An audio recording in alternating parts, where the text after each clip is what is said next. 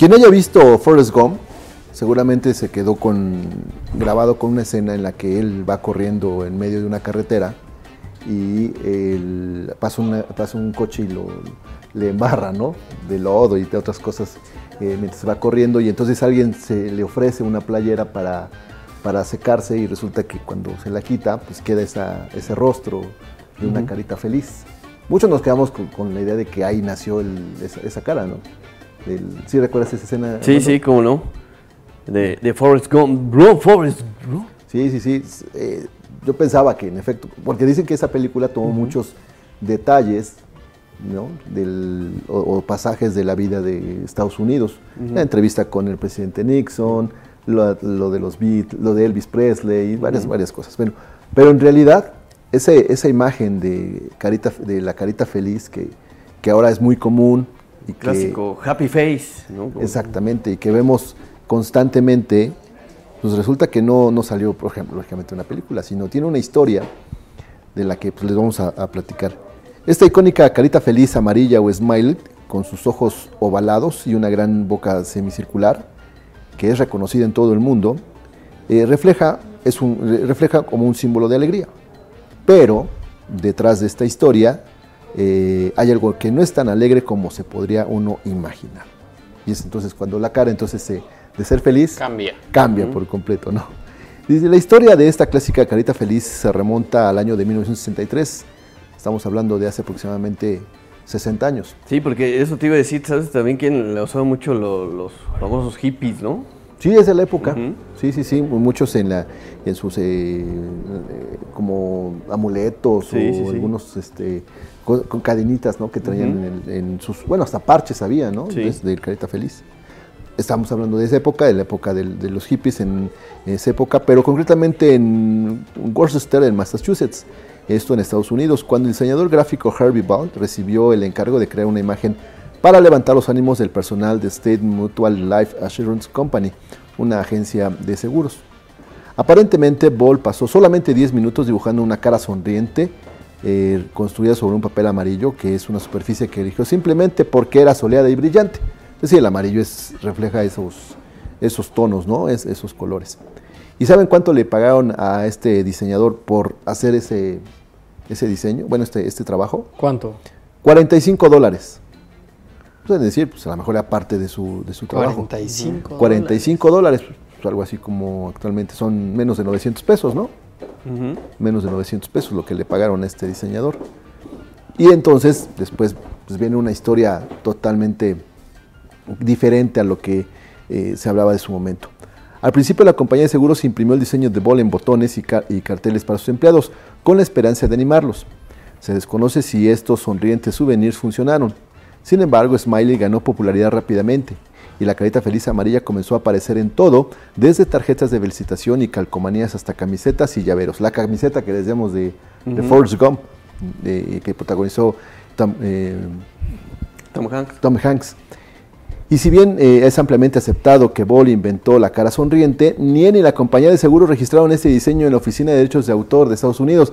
Eh, craso error, por, por supuesto, porque pues, alguien les ganó el mandado y entonces le sacó provecho a ese, a ese diseño. Con el tiempo hubo muchas batallas legales sobre quién realmente podía reclamar la propiedad sobre el diseño de la carita feliz. A principios de los años 70, Bernard y Murray Spain, dueños de Hallmark, registraron los derechos de autor del diseño de- con el lema eh, Have a Happy Day, ten un día feliz. Y los hermanos vendieron más de 50 millones de botones sonrientes e innumerables productos con el diseño original de Ball. A mí me parece una locura que el que diseña la carita feliz tenga una cara de no me hablen. De De antifelicidad. pocos amigos. Sí. Sí, bueno, lógicamente no refleja el... Ahora sí que díselo a tu cara, ¿no? Sí, si estás feliz... Ve nomás. díselo. Ve nomás. Se hubiera puesto la cartulina. Pero porque está concentrado, creando. Será, pero cuando tú estás concentrado no tienes esa cara de amargura, güey. ¿No? No. Pero pues porque yo no soy. Harvey Ball. Isra, yo nunca te he visto con un rostro de esas Ni características. me- Te he visto cansado, Sí, sí, sí. agotado, harto. Win dice que... eh, Win la otra vez le dijo a, a, a Jime que tenía una cara parecida a la mía, de no haber dormido. Y Ah, que Jimena tenía una cara parecida a la de tuya. no haber dormido, o sea, con las ojeras. Pero como, ¿cuántos años, cuántos años tiene que no duermes? ¿Por qué son así? ¿Años? Para que tengas la cara de Isra. Así, así y recientemente que- así te dijo. Es que no había dormido en cinco días. O sea, según yo, días. Sí. ese día que les dije, los dos tenían esta cara como de bulldog inglés bebé. Ajá. Así como, ay. Bueno, sí, yo, yo no había dormido, tenía, tenía un día, este, ¿Por qué no duermes? ¿Qué te quita el sueño?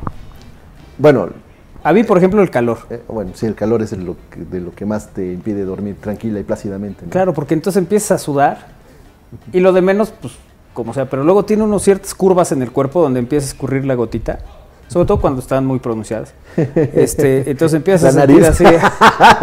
o bueno, no. Mira, Isra, Te yo está que causando tú, mucha gracia, ¿eh? Porque sí. no. Ah, ay, nada más, ah, una por No, diez, oye. pero- yo te digo una y él... Le No te escurría una conviene. gotita por la nariz. No te conviene esta semana. Imagínate el, el vuelo que agarraría para llegar hasta el otro lado. No, pero por ejemplo, eso a mí sí me hace no poder dormir bien, estar incómodo, el calor. Y la otra es que oigas un... Ah, zancudo, Sí. mosquito. Y No, no, luego, una moto que y- esté- y luego que escuches el Y sientas cómo te va cayendo el insecto. así en la cara. Ah, Bien placer, te refresca. Y es el Win jugando a los vaqueros. Imagínate. Sí, esas cosas pueden quitarte el sueño. Bueno, yo, yo venía de un, de un fin de semana que hubo trabajo, entonces no, no, no dormí de sábado para domingo. Ajá. Dormí escasamente 30 minutos. ¿Qué eres, minero? No, no, no, tuvimos un evento y entonces había que hacer el montaje. Ya sabes que Isra es de eventos. Claro. Y Vamos en todos tiene que hacer un montaje. Bueno, tenemos que repartir unas vallas en- a lo largo de unas calles. Pero si eso a ti Claro. no te lo impide, Pero tú luego te llevas las vallas sola. Luego, Sí les contamos el día que Isra nos pidió a Carlitos y a mí que le ayudáramos. I- Iba tú también, ¿verdad, Lalito? No, de hecho, Sí. sí. Pues él era el que puso la camioneta, ¿no? Y entre no, no, no, No íbamos a otro día. íbamos a ayudarle a poner unas Ah, unas lonas. lonas. Entonces, necesitan como siete pelados, uno para que saque el, el- con lo que los van a poner Los los, hinchos. Los hinchos, otro para que se los dé al otro, este para que se los lleve al que sigue y el que sigue para que se los dé al, al que los va a poner. Y Es, una, es que es una línea de producción completa. ¿Tú crees que, que es se puede suplir con Tres vatos. Pues sí. Digo, Carlitos, eh, este, Lalito y yo, porque traíamos prisa para ir a comer. Eh, eh, Es, que exactamente, ese es el detalle que eso lo puedes hacer ¿Por qué me haces manita noche. de la golpe? eh, mira, Eh, mira, mira. ¿Qué se mostró? No, o sea, lo eso lo puede hacer dos personas, ¿no? Pero te vas a llevar toda la tarde, noche.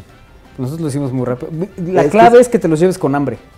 Ah, apure. sigas terminando, nos vamos a comer, porque eso fue lo que nos hiciste a nosotros y acabamos antes que Ah, bueno, pues todos por- los que tienen mucha experiencia. No, bueno, yo sí, sí tienes razón. Por eso te digo, entre, eh, entre más personas acabas más rápido, ¿no?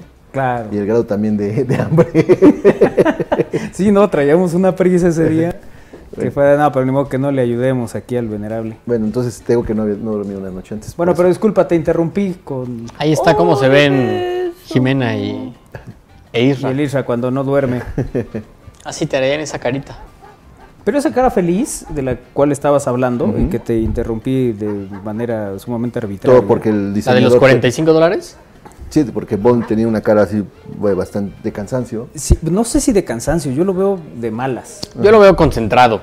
trabajando. ¿Te parece? Yo, lo, yo lo Sí. siento enojado, eso es lo que me transmite, mira. Es como de, ¿qué quieres? Pues está creando. Y llega Iker y le pregunta que qué está dibujando. Y a ver, explícale que está revolucionando el mundo de los símbolos. ¿Quieren, quieren un diálogo de oficina real? Jimena. Win, ¿tienes eh, cambio de 100 pesos?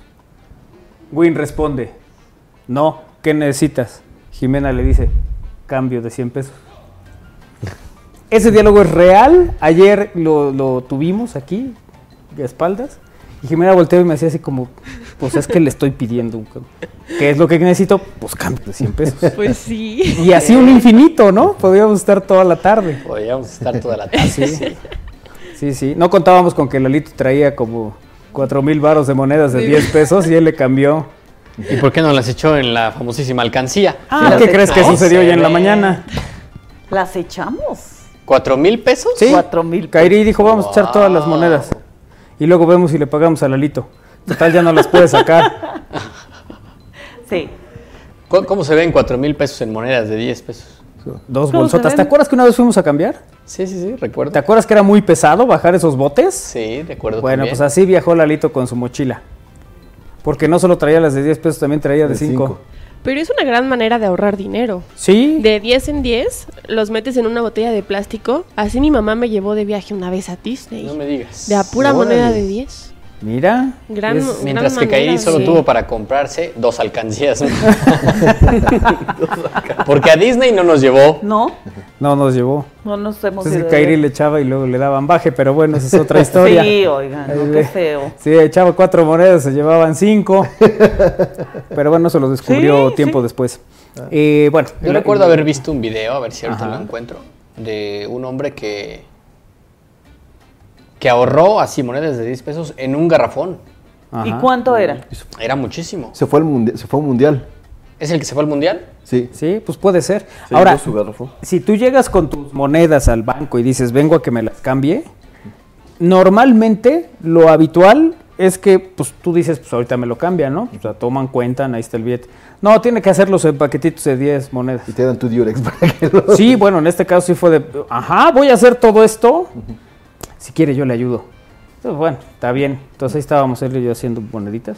Pero además, ya sabes, estás 1, 2, 3, 10 monedas. Y primero me dijo que con cinta, luego dijo, no, no, déjame pedir unas bolsas más rápido. De a 200 pesos vamos metiendo, de a 20 monedas en las bolsas. Órale, va. Entonces estábamos ahí contando, 1, 2, 3, 4. ¿Y a qué te dedicas? Déjame contar. moneda. 5, 6, 7, 8, 10. Ajá, 10. y ya dices, no, pues el, ya sabes, el asunto de medios y la radio.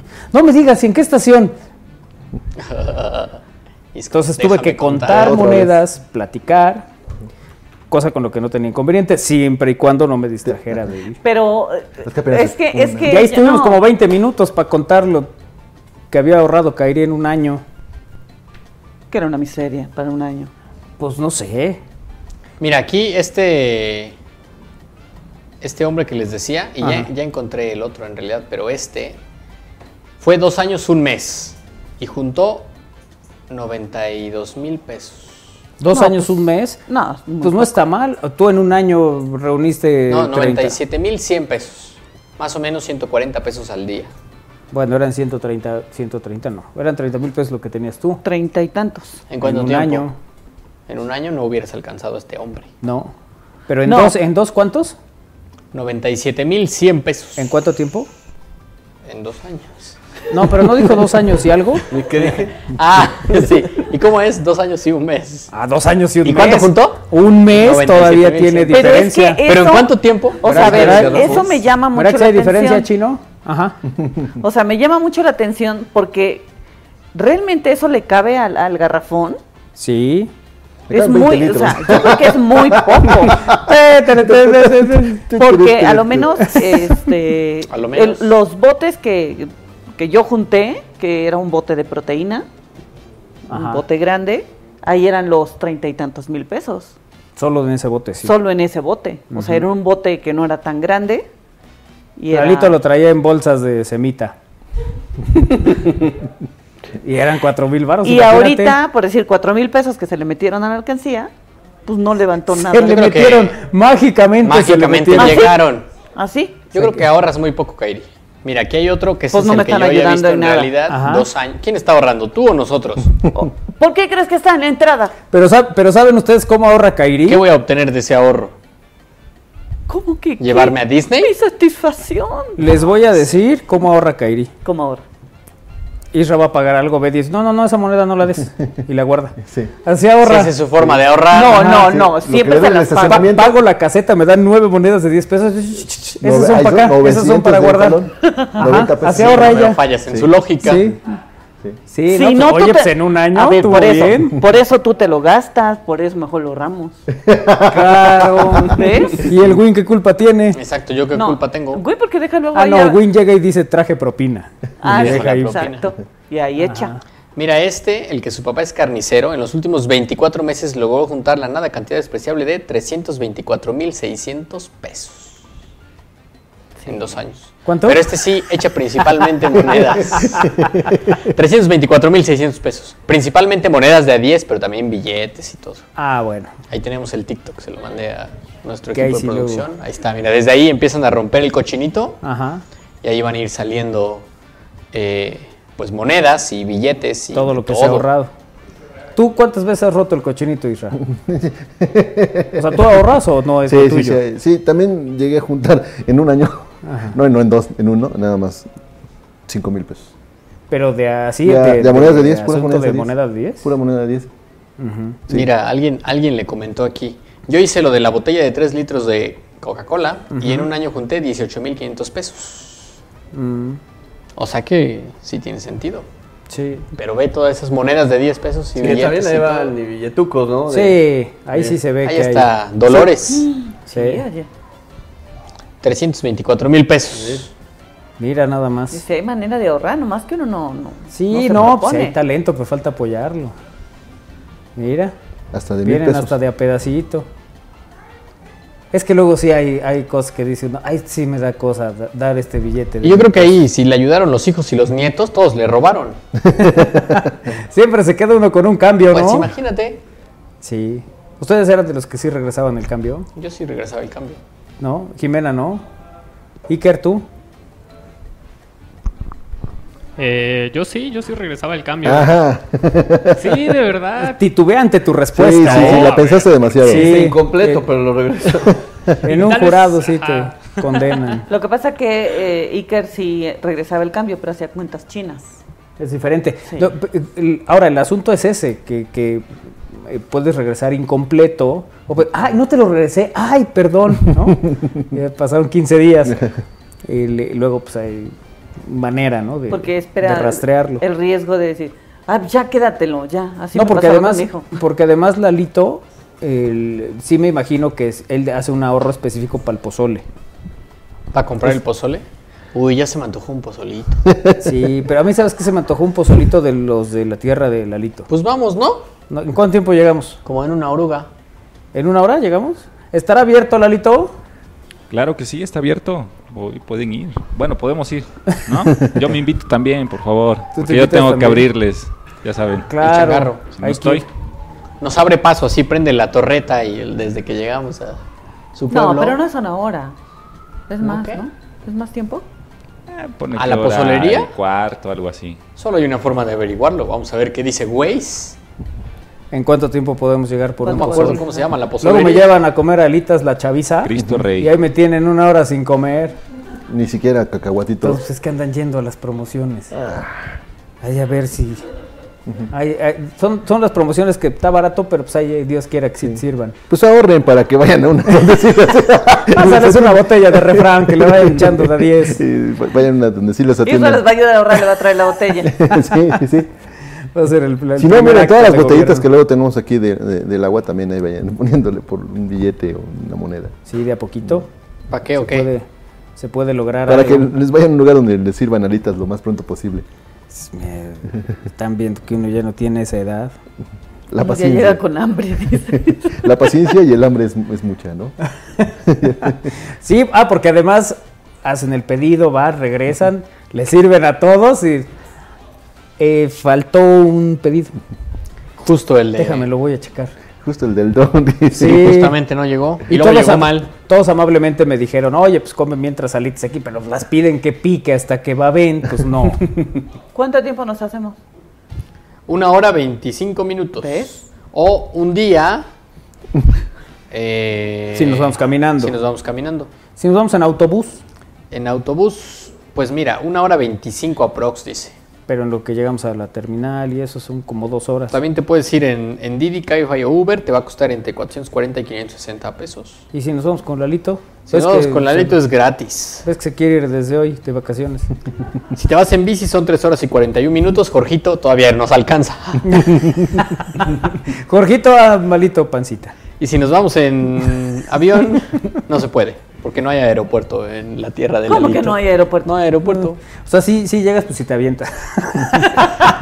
Aquí bajan, aquí bajan. paracaídas ahí cerca, Eso ¿no? es. ¿qué opinión del pozole? Me adelanto, allá nos vemos. En lo que acaba el programa, yo empiezo a hacer Tú camino. llegas. Oye, ¿cuánto es lo más, así, la, la distancia más larga que has recorrido en bici? Mm, tres horas y media, más o menos. Pero usualmente estoy en dos horitas, poquito más. Y en O kilómetros. sea, al día, ¿cuántos kilómetros te avientas? Mi promedio es de 21. Ah, no tanto. Órale. No, no es mucho. No, no, pues no es mucho, ¿no? No, No, pero sí es como un- que no. como es- como un entrenamiento de un profesional. Ah, sí, ¿Cómo, pero, cómo cuánto tiempo pero es trasladarte en bici, si lo hicieras continuo? ¿Hora y media? sí, no es tanto. O sea, si te mueves en bici por la ciudad, 20 kilómetros es aceptable. Sí. Ajá. O sea, hay Como gente que hace promedio. 50 kilómetros al día moviéndose por la ciudad. Ah. No, o no, sea, no. Sí, sí, ay, digo, el Isra. No, sí yo pensé corre que Jorgito le 20 metía kilómetros. muchos kilómetros a la pierna. No, no, él es piernón natural. Sí, Eso veo, Sí, sí. sí, sí. Sí. Entonces sí nos alcanza en el pozole. Sí, ya para- creo que ya puede, ¿no? Ya puede comer. Sí, ya, ya, ¿verdad? Nomás prende tu Prenda- micro, porque si el no, micro a Jorgito, si por no favor. lo prendes. Ay, Iker, ay, Iker. Después del destructivo cumpleaños de mi hermana y las poderosas chanclas de mamá, estoy listo para un pozole. Eso, Uy, unas chanclas. Se antojan unas chanclas. Claro, claro. Qué cosa de veras. Jorgito hizo el. Vamos a Cholula por unas chanclas. ¿Dónde? ¿Dónde en Cholula? Pues ahí en los portales en las noches, también buenas. ¿Sí? Sí, un litro de agua de Jamaica y unas chanclitas. No, no, yo quiero un agua de cebada, si es con este calor. Un cervezco. Un cervezco, como dice Armando. Es bueno. El- qué bueno que sigan hablando de comida a esta hora. ¿eh? ¿Cómo, es cómo que- llegamos a.? ¿Por qué siempre terminamos hablando de comida a esta hora? No sé. Del don que dibujó la carita y ya. Sí, ¿cómo llegamos de la carita feliz? Yo creo que la- esa cara la tenía porque no había comido. O sea, yo ya me imaginé la carita feliz en el pozole, en la chancla, en el taco, en ¿El la taquito burrita, qué? ¿Suave? Taquito suave. Mira, puede ser. Puede ser. Taquito suave. Si lo pedimos a alguna una plataforma, nos lo traerán. Vámonos. Sí, A lo mejor vamos a las espadas. eso iba a decir. O sea, yo ya, ya no me gusta pedir comida por plataforma porque sí son inflados, muy inflados los precios. Sí. Incluso de las pozolerías. O sea, sí me parece un abuso. Mejor Sí. uno va. ¿Cuánto cuesta en promedio? Digo, para la gente que no usa esas plataformas. Mira, ¿Y no tiene generalmente, idea? o sea, sí es cierto que la plataforma cobra más o menos entre un 25 y 35%. No le pierde.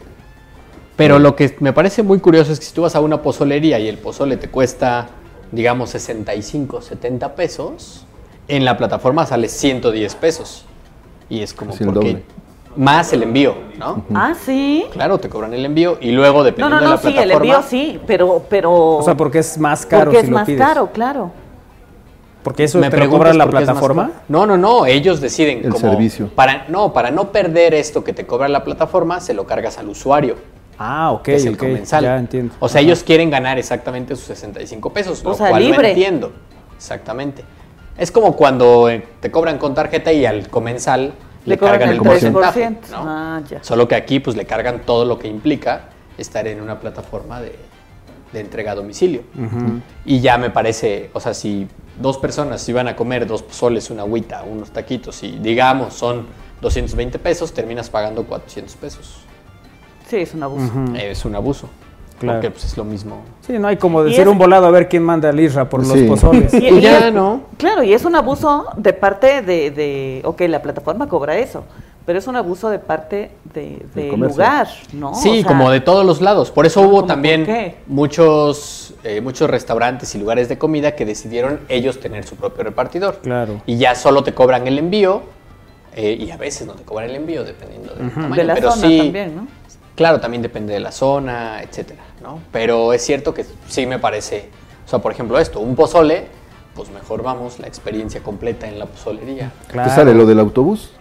Pues ca- prácticamente, ¿no? No, te sale ¿Cómo, más cómo? caro. Claro, te Sale sale más caro No, incluso por eso, el o sea, si te, te ahorras, te ahorras, si ahorras ese servicio, pues, pagas el autobús, Pero gasolina. Pagas el autobús a Acapulco, hijo. Pagas el autobús 400 de Lalito pesos, por sí. una semana. Sí. jueves pozolero se quiere ir, le dice. Sí, sí, sí. No, además la experiencia siempre es bonita, ¿no? Sí, sí, sí. El Claro. perrito, acá, todo. Padre. El calorón cuando Exacto. vamos a comer allá con... a la segunda cuchara estés sudando cuando estuvieras corriendo un maratón. Pero lo pides son bien caliente. Sí, Pero es para que te picosón. temples. Eso iba- pero es que sí, eso es real. Pero pues Kairi, como no ha vivido en zonas calurosas. música triste para que ¿Por qué te tomas un lechero en Veracruz, por ejemplo? Ah, pues porque ahí lo venden. Básicamente. Pero es cierto, ¿no? Sí, es para eso. Sí. Sí, o sea, a ver. Bueno, yo, en cuando Veracruz prefiero una Veracruz- champola de vainilla de un litro. Ah, pero- bueno, también. Uy, unas canillas. Pues ¿Cuánto vamos. tiempo nos vamos a Veracruz, Win? Permíteme, ¿a la parroquia o a la parroquia, Más sí. o menos. Y también por ahí de bici, a ver si Jorgito llega. Le va a tocar de su vida. ¿Te has ido a Veracruz en bici, Jorgito? No me he ido ni a Cholula, amigo. ¿No? ¿No te, no te has ido ni a Cholula? No, yo creo que llego mañana a desayunar. Ay, Pues mira, vamos a ver. Nos hacemos, bueno, Jorgito se va a hacer mm, más o menos 14 horas y 56 minutos, porque son 298 kilómetros. Ah, no está mal, son como cuatro días. Nosotros nos vamos a hacer 3 horas y 47 minutos. Ajá. Y caminando son dos días. Dos días, seis horas. Ah, bueno, ¿quién no tiene coche? Jimena. dice. Jimena dice que ella se va caminando. Ay, bueno. Pues Pues ya no, nomás no. se nos antojó todo lo que dijeron. A ver, yo les voy a decir, yo sí he ido como a Izúcar solo para echarme unos taquitos y volver. Así es la vida. O sea, Claro, yo no entiendo por yo qué fui no un hacerlo. día a este lugar del Onix, Tecali. De Cali. Tecali, rumbo a Tecali, antes hay una curva ahí en... Y barbacoa. Y la barbacoa está re buena y ahí la están sacando del hoyito. Y ¿Y por qué no has ido para desayunar? por eso para desayunar. No, pero para llevarnos, dice.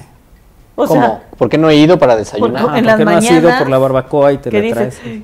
¿qué vamos a desayunar? Tengo una barbacoa así. Pero ¿dónde la compramos?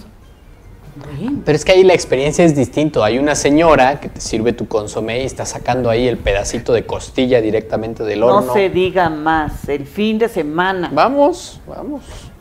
Yo jalo. Sí, Y los perritos también. También están los perritos, todo. Ah, eso me da como. Y también te venden bebidas de cebada desde muy temprano. Eso sí no lo entiendo. ¿Quién quiere tomar a las 9 de la mañana? no, la verdad es que esa hora no da, No, se antoja. no da sueño. y menos en Tecali. Y menos en. Tecali. Sí. Pero en el camino si hay unas micheladas re buenas ahí. Torija o cosa se llama. Un poquito No, antes. estoy enojada contigo. No nos ¿Por has qué? llevado por ese tour. Pues yo, a ver, ustedes nomás súbanse a mi auto y llegamos a donde haya buena comida Y buena bebida. y buena bebida. Que no tenga que ver con animalitos.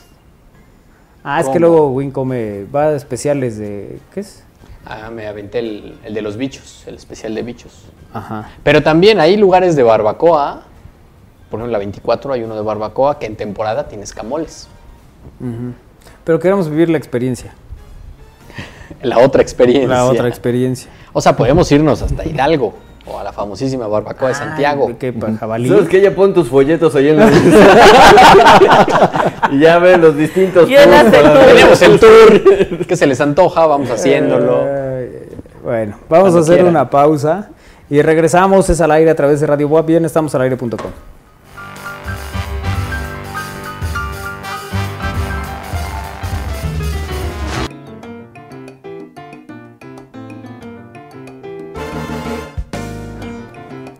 Seguimos en al aire a través de Radio Boa 969 de FM y en estamosalaire.com. Gracias a los que están en comunicación con nosotros. Alfredo Naime te manda saludos. Dice saludos a Carlos eh, que anda por aquí en comunicación con nosotros. Eh, qué bonita letra, Carlitos. Eso me decían, siempre pasada al pizarrón. ¿En serio? ¿Sí? Sí, sí, Olete sí. tiene buena letra, me decían. Y los maestros siempre lo ayudaban a escribir en el pizarrón. Eh, Carlitos, ¿qué opina que debe volver el ah que si opinas que debe volver el sistema de descenso en el fútbol Sí, mexicano? por supuesto. Eh, Buenas tardes, saludos al Búfalo Poblete. Nos dice aquí otro otro mensaje. Pero Eh, ¿realmente influye en el tema de la competitividad o por qué debería volver? Por la competitividad, indudablemente, para eso está hecho el deporte profesional. Entonces, todos los deportes, bueno, menos el béisbol, digamos el fútbol, en todos lados hay ascenso y descenso. Sí, para el de la Liga de Expansión, pues su meta máxima es, es subir Ir a primera más. división. Y para el que está en primera división es no bajar, campeonar Claro. y no bajar, por supuesto. Tú jugaste, mucho. tú jugaste la primera A, ¿no? Jugué muy es buena. En esa nivel- época, ajá. muy buen nivel. Pachuca, estaba Cuchillo Herrera, Marcos de Almeida, estaba Rodrigo Fernández. O sea, los equipos estaban. Estábamos hablando de mi último partido, estaba Pablo Hernán Gómez, en Paz de Sí. Casa, en el Veracruz, el Alconcito Peña, Fascioli. Mañez, ¿no? Este, yo en Curtidores, eh, cuando volví a jugar fútbol, yo ya me había retirado, me invitaron a, renació el Curtidores, me invitaron a León. Adrián Martínez, el grandote.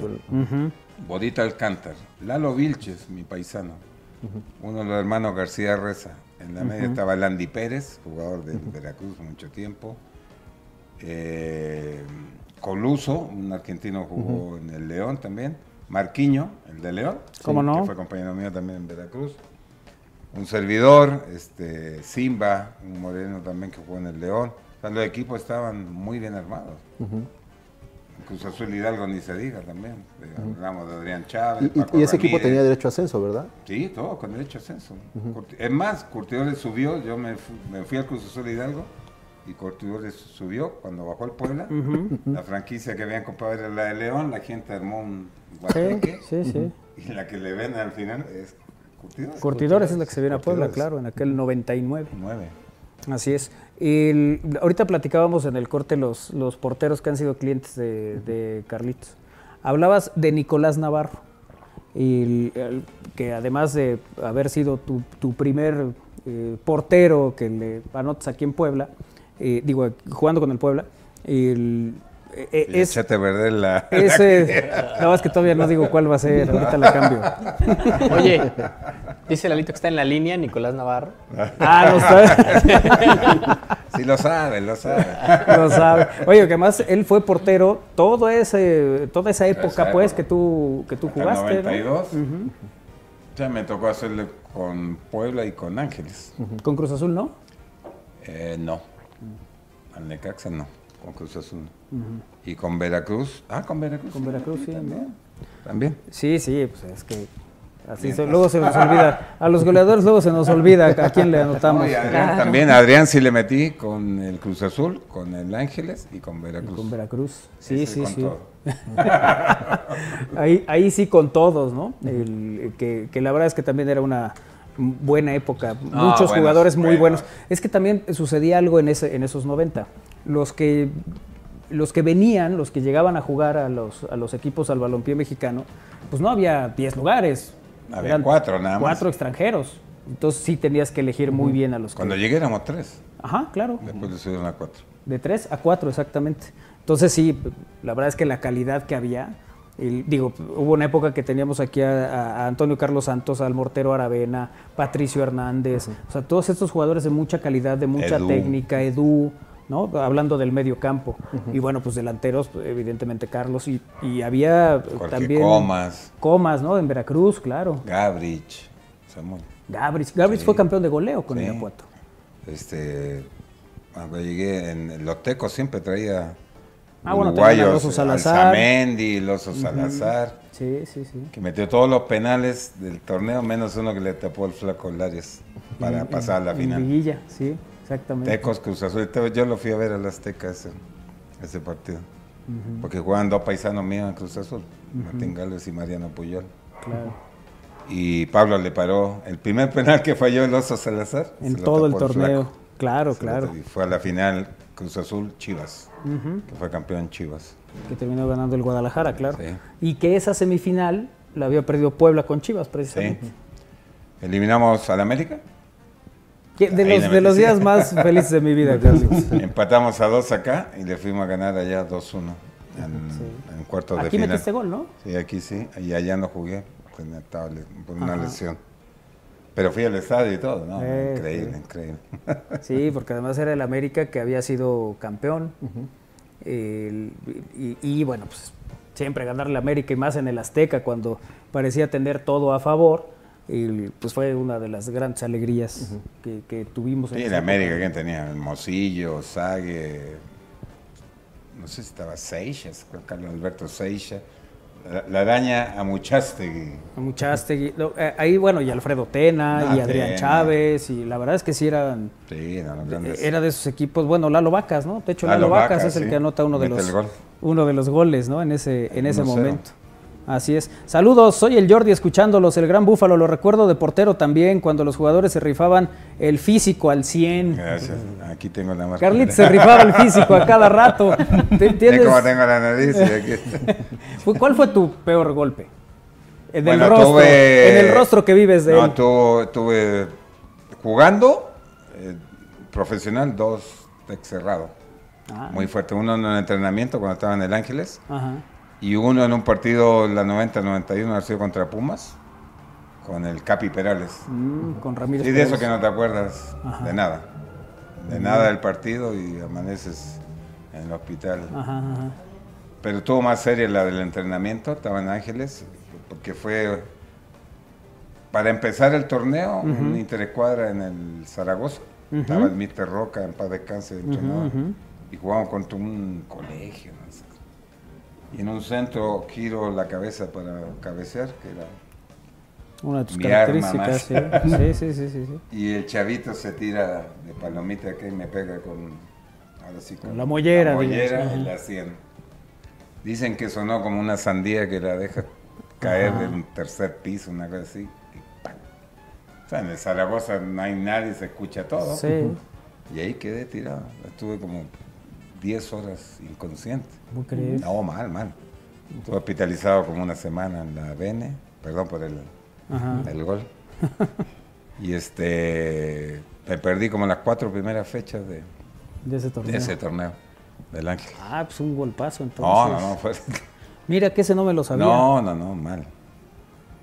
No, no, un dolor de cabeza terrible. Lo peor que... Ahí donde uno ve cuando los boxeadores Sí. trancas que se pegan. Sí, no, porque había- caen así. Había partidos que era la fiesta de Carlos completa, ¿eh? Sí. Metía gol. Esa semifinal del Necaxa. No, esa sí. Tres goles, que terminas de portero, que todo es... O sea, ese día compra un billete de lotería y se gana la lotería. O sea, todo le salía ese, ese partido No, a Carlos. Y hubo varios así, ¿no? No, el de la final de Copa, Ujú. que en el gol me Aarón me abre el- la cabeza y no había manera. Yo dije a Manolo que no iba a salir y el doctor Cantú nomás me- medio me rapó y me ponía vaselina. Vaselina, sí. Entonces cada vez que yo peinaba la pelota, no tengo la foto. Oye, ¿y la playera playera? llena de sangre y nadie te decía decir. nada. No, que no, pues mejor. podía seguir jugando, Ahora que antes te no una así. gota y te la quitan y ya no pueden jugar. Oye, ¿esa playera la guardaste? No tengo ni una playera más que ¿En una serio? en Chile, ¿no? Pues teníamos una que iba, ¿verdad? Y al final la temporada la recogía, se la recogía. Tenemos que lavarla después. Si no tenías que mandarla a hacer con don, siempre se me olvidó, un señor ahí en la diagonal que Ajá. tú le mandabas a hacer tu playera. Ah. De algodón, unas así, otras así. ¿no?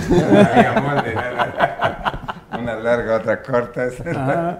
O sea, esa playera después, Totalmente. después de ese juego Tenía se lo de ya, ¿no? Pony, Ajá. que Sí, tenía sí. lo de Pony, ¿no? Que era la marca que Sí, vestía. pero ¿Te daban una, una por temporada? Una No, playera. teníamos una. Una, y con esa. Ay, no. Imagínate si la lavabas No, con un calcetín rojo. Ojalá te la metías con Cuando un íbamos a jugar a Juárez, había que meterle al agua caliente porque hacía mucho frío y el molde se trujaba así, ¿no? No, no, no, no, había las condiciones que hay ahora. Y ahora con tantos, dos. con tantos No, privilegios ahora dices, o los sea, ¿cómo? patrocinadores, de, los jugadores, incluso bueno, la directiva, les damos cierto número de playeras que pueden intercambiar ahora, porque Claro. ves los closets de los jugadores tienen todas las... Sí, en un. No, y la que todos los partidos y ellos cambian la playera. Claro, sí, sí. ¿Tú has visto ahí? en el Sí, sí, vestidor? sí. Va el More, los que, el Germán y todo van a cambiar con el utilero del equipo rival y cambian las playeras. No, era impensable. No, eso. no, Se. No se ha secado mi playera, ya va a empezar el partido. Ibas a Veracruz y te llegaba hasta el tobillo. Era puro algodón prensado. Sí, ahora- es que sí, ahora, ahora que lo mencionas, hay, algún- hay algunos videos donde se ve como si trajeran pijama, ¿no? No, la playera era puro algodón, ni cero tratamiento, nada, dry fit, ni Nada, nada. ni nada. Ahí su- subías dos kilitos y ya te veías así como... Eh, buenas tardes, saludos al Búfalo. Yo vi subir al Puebla en promoción en el 70. ¿Cuándo volverá Puebla a ser campeón? Urge, nos dice aquí un mensaje. No, sí, urge. Sí, y fíjate en el 70. No, tú en el 70 No, estabas tú en la escuela, ¿no? Con Nachito Sánchez, Sí. descanse. Así es. El gordo Gatica. El gordo Gatica. como técnico, ¿no? Así es. Y si en cada partido cambian las playeras y usan playeras nuevas, las usadas, ¿qué le hacen? Bueno, pues las Las intercambian, ¿no? colección- La Sí. intercambian. Y queda en la colección de los jugadores, ¿no? Sí, ellos, iba- ellos. Pero ahora, bueno, los patrocinadores que visten Sí. a los equipos dan cualquier cantidad de material. Y de zapatos. Ahora lo que me sorprende, no, zapatos, una vez me regaló la de las tres tiritas, uno. Yo jugaba con Copa Mundial, Ajá. ya estaba en Veracruz, creo, la única vez que recibí un, Un par. par. de zapatos. ¿Cómo crees? Nosotros nos los compramos. Fíjate. Y sí llevas Bueno, a que ahora le- algunos a que se lo compran. porque sí. luego le pegan con El la punta. no, con mi peta mal rompía aquí las tiritas. Se iban despegando. No, se hacían así, se rompían. Ajá. Los que tenemos el pie ancho, sí, este, sufríamos mucho con los zapatos. Y no había, tenías uno de 13, los de pasto normal, digamos, Ajá. y muy pocas veces los de intercambiables, los de 6. Ajá. Que en Chile sí se usaba mucho, porque llueve mucho más y con barro y todo. En esas épocas, ahora ya Claro. las canchas. Es que las canchas de antes, ahora uno ve los videos, todas, hasta la Azteca, gastadas Sí. del medio Sí, y, y de la las punta del área tenía así como un triangulito. Ninguna cancha era como la que están ahora. La del Azteca, la mejor era la del 3 de marzo Ah, mira. de los tecos. Era una mesa de billar, esa sí, esa. Pero el Jalisco, el Jalisco siempre tuvo un problema de, De drenaje, ¿no? de so- no, el sol, Ajá. era muy cerrado Como, siempre. como Toluca también, ¿no? Es un problema. Toluca, la franja, en Toluca se jugaba a las 11 de la mañana, Ujú, claro. no a las 12, a las 11. A las 11, sí. Hay que levantarse como a las 7 de la mañana. ¿Qué defensa fue el más marrullero que enfrentaste? Que enfrentaste, preguntan aquí. Y te dan opciones, el picas, Huerta. el cuchillo. Huerta, Huerta del América. de la América, sí. ¿Alfredo Tena te llegó a marcar? Sí, pero bien. No, era muy duro, pero muy leal. Ese no te... El Picas era un sanguinario también, pero con Huerta tenía siempre mucho pique. Con el Picas jugaba después en Veracruz. Ajá. Huerta era lo que le gustaba amenazar, ya sabes. A la otra te romper, voy a- a romper. Pero cada vez que, por ejemplo, nos tocaba salir, yo antes no se tiraba para atrás como ahora, antes salían dos o tres a veces. Entonces la tocaba Jorge y la tirabas para atrás y te ibas corriendo hacia la línea defensiva, hacia el ataque, digamos. Sí, sí. Y llegas y te das vuelta. No, dándome vuelta, ¡sac! La primera. la primera, al, al- al hígado, a los riñones. Ajá, ajá. O sea, con el empezar, puño, con ya vas a empezar. No, God. No habían, habían cuatro cámaras por Sí, transmisión. sí, no, no. Y no se iban con el. Seguían la pelotita, Seguían la no te enterabas lo que sucedía del otro Se- se- lado. ya vas a empezar. cabrón. No, pero bien, muy bueno.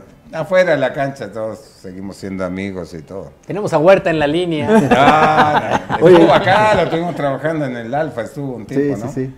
En Oye, el Alfa. ¿y algún árbitro con el que te hayas enfrascado? Con Bricio. ¿Arturo? Bricio, sí, nos decíamos de todo. Eh, pero eh, con ese más bravo, con Bonifacio era más cotorreo. Bonifacio era.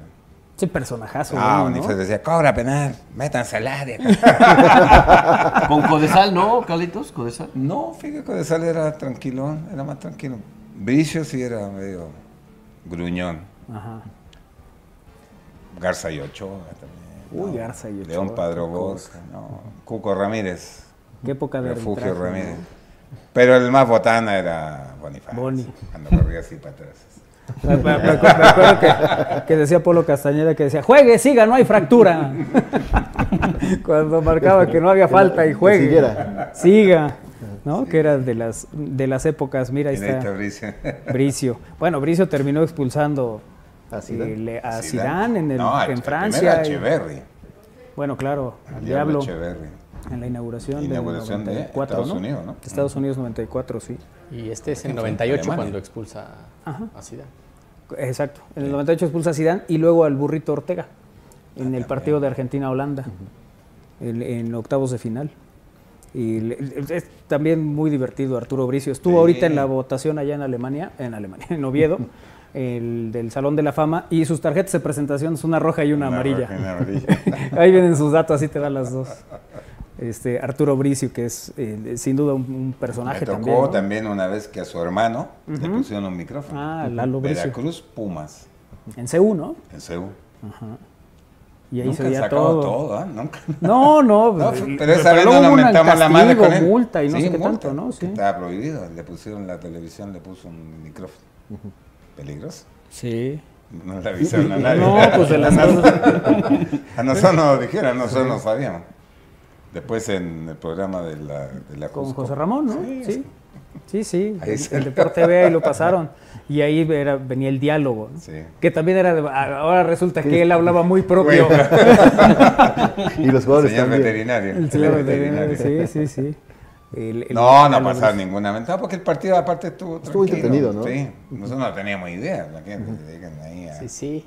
O sea, pero sí, sí se dan juegos que sí le, al, al árbitro sí le hablas Sí, fuerte. si alguno te dan, podía decirle algo más fuerte. No, mm, pero sí, le- cabrón. Sí, sí, sí. sí, Pero sí. no había rodillazos, ¿verdad? No, no me tocaron. Eso sí no pasaba. Oye, hoy, hoy se. Iba a decir, no, pero sí el recuerdo a la progenitora o algo así. Sí Ah, sucede. Sí, sí. A la vencida honra de su madre, decía. ¿no? El- el- no, te, te iba a decir, hoy la- muchos equipos, y creo que Puebla fue de los primeros, si no el primero que hizo eso, eh, que, que retratan esta parte de todo lo que sucede en el vestidor, antes del juego, durante el juego, al final y tal. El- esas cosas que vemos en el vestidor, el- ¿así sucedían? ¿O el tema de tener una cámara ahí o saber que están ahí lo modifican No, muy similar, manera? muy similar. Indudablemente no sé si en el inconsciente el, el ver un alguien, hay mucha más gente de la que había Claro. antes, ¿no? Tal vez en la manera de expresarte, pero en el fondo es el mismo sentimiento de arengas, de... Venga, cabrón. Lo mismo que haces en el barrio, lo- y con todo, hoy es el día, todo, todo. Ha sido un gran acierto del club esas cosas. Yo Sí, creo ¿no? que sí está siendo bien imitado. O sea, los otros lo están haciendo bien. Sí, sí, También sí. puede ser que ya, o sea, con el paso de los partidos, también los jugadores y todo el mundo se. Sí, que estén- a la presencia. Sí. Hay veces que lo sacan Mm. cuando el ánimo no está. Es- Esto no. Sí, para- no, cuando hay que hablar cosas que Claro. nadie puede oír, también pues, es válido. Ven, para afuera. Sí. Bien. Oye, el que si jugaste con Aurelio Rivera. Sí, como no. El coreanito llegó acá en la 91-92 y se quedó muchos Claro. años acá. Ah, bueno, esa El final. año Sí. que se desarmó el equipazo. Ah, sí, sí, sí, sí. Vamos a poner el año que desarmaron el mega equipo. Claro. Llegamos a la final. Sí, sí. Y, Porque y realmente nos fueron- quedamos, sí, nos quedamos Pablo, de los que jugábamos más, Roberto y yo. Se y fue el Ger- Mortero. eh, Gerardo, bueno, se fue el Mortero, se fue Marcelino, se fue el Chepo, se fue el Chícharo, este, Arturo. Arturo, Edivaldo. Claro, Ah, Edivaldo ya más no de- estaba, más sí. del Sí, sí, sí. 50% del El equipo, titular. cabrón. titular, sí, sí. Porque se quedó Gerardo, que jugaba poco. Ujú. Ah, Ángel, que jugaba, era el comodín que jugaba Ajá, casi todos Ángel los partidos. Torres, sí. Ángel Torres. Y de ahí los demás todos nuevos y jóvenes. Entonces, te pasa seguido, ¿no? Sí. No es que, sí, ya no tenían cómo solventar nuestros directivos. y Y se fue.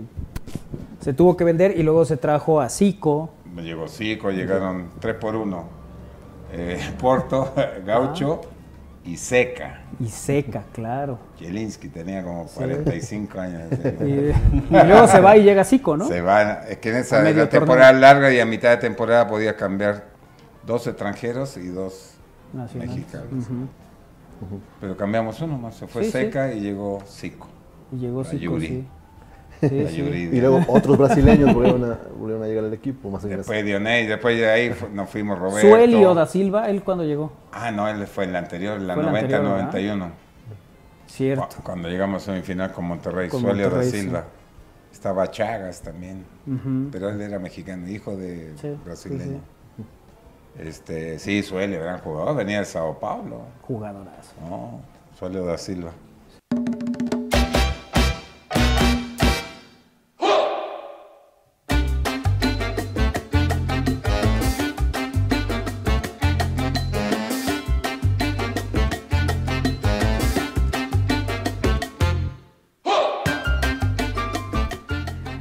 Seguimos en al aire y hoy es eh, día de sección con Héctor Fernández Lara que ya está con nosotros aquí en al aire. ¿Cómo estás, Gek? Bien, pues hace rato ceniciento, pero ahora mojado. ¿no? Eso. O sea, ya no sé qué está pasando Sí, en, sí, nuestra qué ciudad. cosa ahora, ¿no? ¿ah?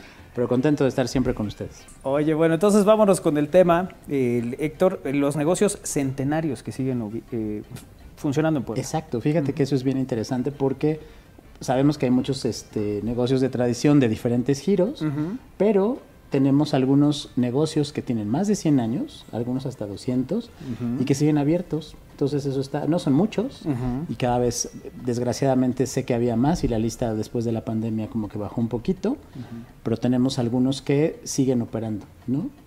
Que no es nada fácil tener un negocio durante mucho tiempo, pero ya rebasar los 100, Sí, es, ya es algo, cosa, ¿no? Exactamente. Sí. A ver, ¿con quién empezamos? Empezamos con el más longevo y veterano, que es un hotel, fíjate. Mm. Fíjense.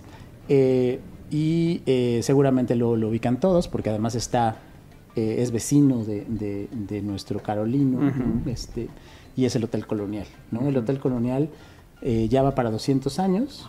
Y bueno, incluso dicen que bueno, el edificio, claro que es bastante más este, anterior, pertenecía al, al conjunto de los jesuitas, que eran quien realmente eran los meros, meros patrones de esa zona y de esos edificios. Sí, sí. Pero ya como hotel, como lo conocemos, se registra operación a partir de eh, el siglo XIX, ¿no? incluso finales del XVIII. ¿no? O sea, como un lugar que ya recibía personas que estaban de paso por Puebla, que tenían la necesidad de hospedarse. Y pues bueno, ahí está el Hotel Colonial. Se llama Hotel Colonial eh, a partir del siglo XX, pero servía como o funcionaba como hotel antes. Entonces ese es quizás eh, en los anales de nuestros negocios más este, veteranos que siguen en funcionamiento, ¿no? Ahí vemos una imagen. Eh, sabemos que es un hotel de tradición. Bueno, conocemos a, a la familia, ¿no? A doña María Luisa Ortiz de Montellanos, que es que ahora quien la lleva. Sus hijos, más bien, son los que están al frente. Y pues quien nos ha echado un rico mole del Hotel Colonial, ¿no? Sigue estando bastante bueno, ¿no? Sí, cómo no. ¿Cómo no? Oye, pero el, ¿ha sido la misma familia que ha estado con este hotel o hubo No, algún cambio? Ha, ha habido cambios. O sea, la que está actualmente, este, incluso parece que quien, que lo inicia ya como hotel colonial no es la misma familia que actualmente la tiene, o, o- ok. o sea, al menos se debieron haber conocido. Pero pues hay varias historias, ¿no? Hay también eh, que en sus balcones, ¿no? Alguna vez también estuvo el mismísimo Iturbide, ¿no? De que Iturbide, ya después de las leyendas que platicamos la última vez de los chiles, eh, que a lo mejor se, se echó un discurso, muchos dicen que en, en estos este, balcones del, edi- del edificio eh, del arzobispado, otros dicen que ahí estuvo también, y que también estuvo Pancho Villa y tal, o sea, además varios personajes, Francisco y Madero, ¿no? Algunas a lo mejor sí, pues leyendas y otras realidades, pero bueno, la- lo, lo interesante en, este, en esta lista que estamos revisando hoy es que sigue abierto y en operaciones, ¿no? Y, y que nunca han parado, pues. Nunca han ¿no? parado. o sea, Desde es- que arrancaron. Y, se es, y es el mismo giro, ¿no? Y eso es lo, lo interesante, ¿no? Sí, sí, qué cosa. Ven, me llamaría Sí. la atención conocer cómo sería. Sí, tú no has ido, ¿verdad? Bueno, hemos pasado por fuera, pues, pero Sí, sí, sí, pero eh, habrá, habrá que darnos una vuelta ya para... Vale la pena, ¿eh? De, de verdad les digo, la, la cocina es cocina eh, poblana tradicional y muy interesante. Y en esas, bueno, también ya haremos alguna vez un listado de los moles. Yo lo he visto, ¿no? Dicen, no, el mole del colonial es muy bueno. Además es chistoso porque mientras lo comes, este, bueno, hay como dos espacios, uno como un patio y otro como un lugar ya como cerrado y ahí está, hay una serie de, de personajes, ¿no? Como virreyes y tal. Entonces mientras te echas tu mole, te sientes vigilado por los virreyes. Entonces es una experiencia interesante. Están de mirones, digamos. Están de mirones, ¿no? Y, Este, y pensa- veo que, que cuando se inicia la construcción fue un convento de los Ajá. jesuitas, dice. Era parte, ajá, era parte del conjunto de los jesuitas. Ustedes saben que, bueno, está la iglesia de la Compañía de Jesús justamente. Eh, lo que es el Carolina, pues era, era un colegio De precisamente de jesuitas, jesuitas, ¿no? Sí, sí. Entonces seguramente tenían ahí su alguna cosilla, ¿no? Estos muchachos, antes de, de que les dijeran que se fueran un, algún tiempo de México. Sí, sí, sí. ¿No? Así es. ¿Cuál eh, sigue, Héctor? Fíjate que también tenemos un este, establecimiento que eh, sigue abierto eh, y que hace Talavera, ¿no? Y es Talavera Ok. Uriarte, ¿no? Ujú, ujú. Eh, que bueno, también sabemos todos que eh, a partir del 99 tiene la denominación de origen, ¿no? Y pues bueno, Uriarte siempre estuvo presente. Lo interesante, les digo, hay como muchas casas que hacen Talavera, pero esta casa está desde el 19 como establecimiento, no solamente como taller, sino también como venta al público de estas piezas de Talavera, ¿no? Y si también sabemos un poquito de Talavera, o bueno, o, o hemos llevado a algunos amigos a que siempre te dicen, oye, llévame a algún lugar, sabemos que Uriarte son como de los más clásicos, ¿no? O sea, como que ahora hay propuestas, eh, incluso en la gama cromática, ustedes saben que pues unos son muy puristas y dicen que nada más se usan ciertos colores. Hoy en día ya la Talavera ofrece muchas alternativas o invita a artistas a que los este, intervengan, pero Uriarte siempre se ha caracterizado por ser como muy apegado a la técnica tradicional, ¿no? Y pues bueno, es un negocio que está, ha estado abierto y sigue abierto, pese a algunos este, problemillas que ha tenido a nivel gubernamental, pero ahí siguen, ¿no? Y, este, y bueno, y creo que es todo un referente, ¿no? Tiene cosas maravillosas, ¿no? ¿Y siempre también en ese sitio, allá en la 4, en la 4 Poniente? Sí, siempre en esa misma casona, ¿no? Y este, y, y bueno, y creo que también es una tienda interesante porque además de que está el taller que puedes ver, pues le han puesto, bueno, le han, eh, sí, le han incluido como elementos de Talavera bien interesantes que le han hecho como muy particular. O sea, en sí misma la casa es interesante de visitar, ¿no? Aunque no te vayas a comprar más que, pues que será una jabonerita. Una taza. Una taza. Un platón. Exacto. Pues puedes ir a, a checar, ¿no? Y como anécdota, eso, aquí es les- le- la, la tarde de anécdotas en esta tarde lluviosa. Alguna vez cuando estuve en, en el gobierno, fíjense que eh, había este programa que me parece que sigue, no sé realmente, en que eh, algún estado de México llevaba el nacimiento principal al Vaticano. Al Vaticano, ¿no? sí, claro. Entonces, en mi gestión, en aquellos tiempos que ya pasaron bastantes años, Ujú. este, justamente eh, quien empezó a hacer el nacimiento es Uriarte, ¿no? Este nacimiento, por desgracia y por algunos líos, ya saben, siempre en la burocracia hay problemas, eh, al final no fueron los que lo llevaron, ¿no? O sea, pero ese nacimiento allí sigue, o sea, no está en el Vaticano, evidentemente, porque no se fue. Está bien interesante, lo hizo el artista Jorge Yaca, es una propuesta interesante. Y lo sacan, ¿no? En, los- en diciembre. Yo ya lo he visto en Catedral y lo he visto en el Zócalo. No sé si, no estoy recuerdo si este, es, no creo que no, el pasado. De plano lo montaron en el Zócalo y es bien interesante porque la gente pues puede ver como un, una tradición que es también muy nuestra con un material que también es totalmente identificado con Puebla y con los poblanos, ¿no? Mira, esa historia es interesante. Y acá les cuento siempre las, las, las historias Sí. El dato. particulares, el dato, ¿no? El dato bonito. Perfecto. ¿Cuál sigue? Bueno, lo quise hacer un poco cronológico. Estamos también así en el. En, este también es siglo XIX, finales del siglo XIX, y es una cerería, que eso a mí me llama mucho la atención y me encanta. Y, y- y hay que decirle a nuestros amigos que sigan comprando, porque ¿quién compra velas hoy en día, no? Sí, sí. A menos que no sea tu cumpleaños, que además bueno, son otro tipo de velas, o que quieras ponerte romántico, o las dos cosas, ¿no? No, no sé qué tal estuvo la celebración, Sí. espero que haya estado interesante, ¿no? Eh, No queremos detalles, gracias. este, pues bueno, el Faro, ¿no? Es, es esta tienda que está en las 6 y venden únicamente velas y ceras. Y es un, es un negocio que está también desde, desde el siglo XIX. Y, y celebro, ¿no? Que siga abierto.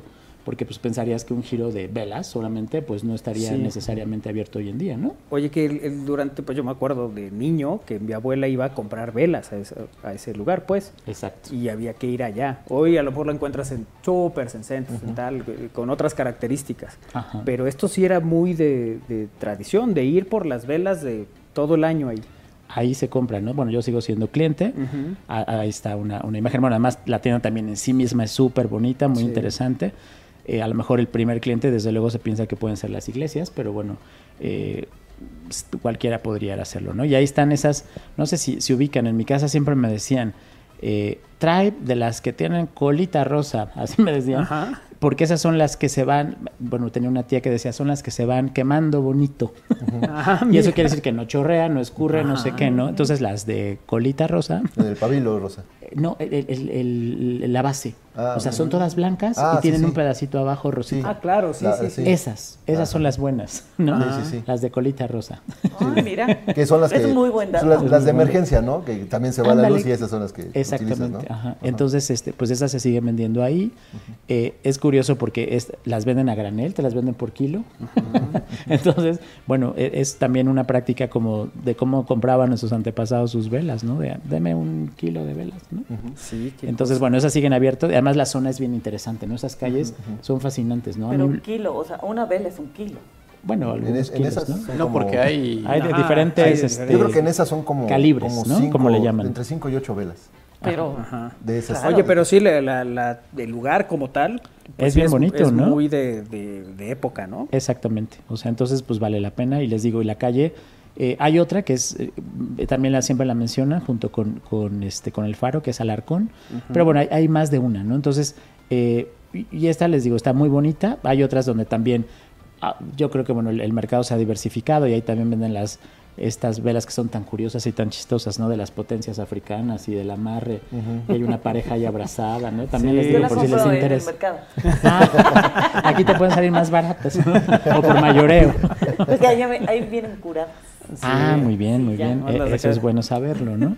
Entonces, bueno, si vas ahí, pues eh, la calle, ¿no? La 6, la 8 siempre tienen estas tiendas que encuentras unas cosas buenísimas. O sea, eh, normalmente eh, saben que doy clases en la Ibero y a los alumnos doy en textil, entonces les dejo un ejercicio, ¿no? De que vayan a esa calle y que encuentren un material y que con eso me hagan una propuesta, ¿no? Textil. Entonces se encuentran, pues ya saben, plásticos, tules, redes, mecates, ¿no? Porque son como esas, esas calles donde todavía hay estas tiendas tradicionales, a lo mejor no necesariamente centenarias, pero que tienen cosas bien interesantes, ¿no? Que también eso distingue ciertas zonas, ¿no? Claro. Eh, donde encuentras una tienda, digamos que una ferretería, hay varias ferreterías.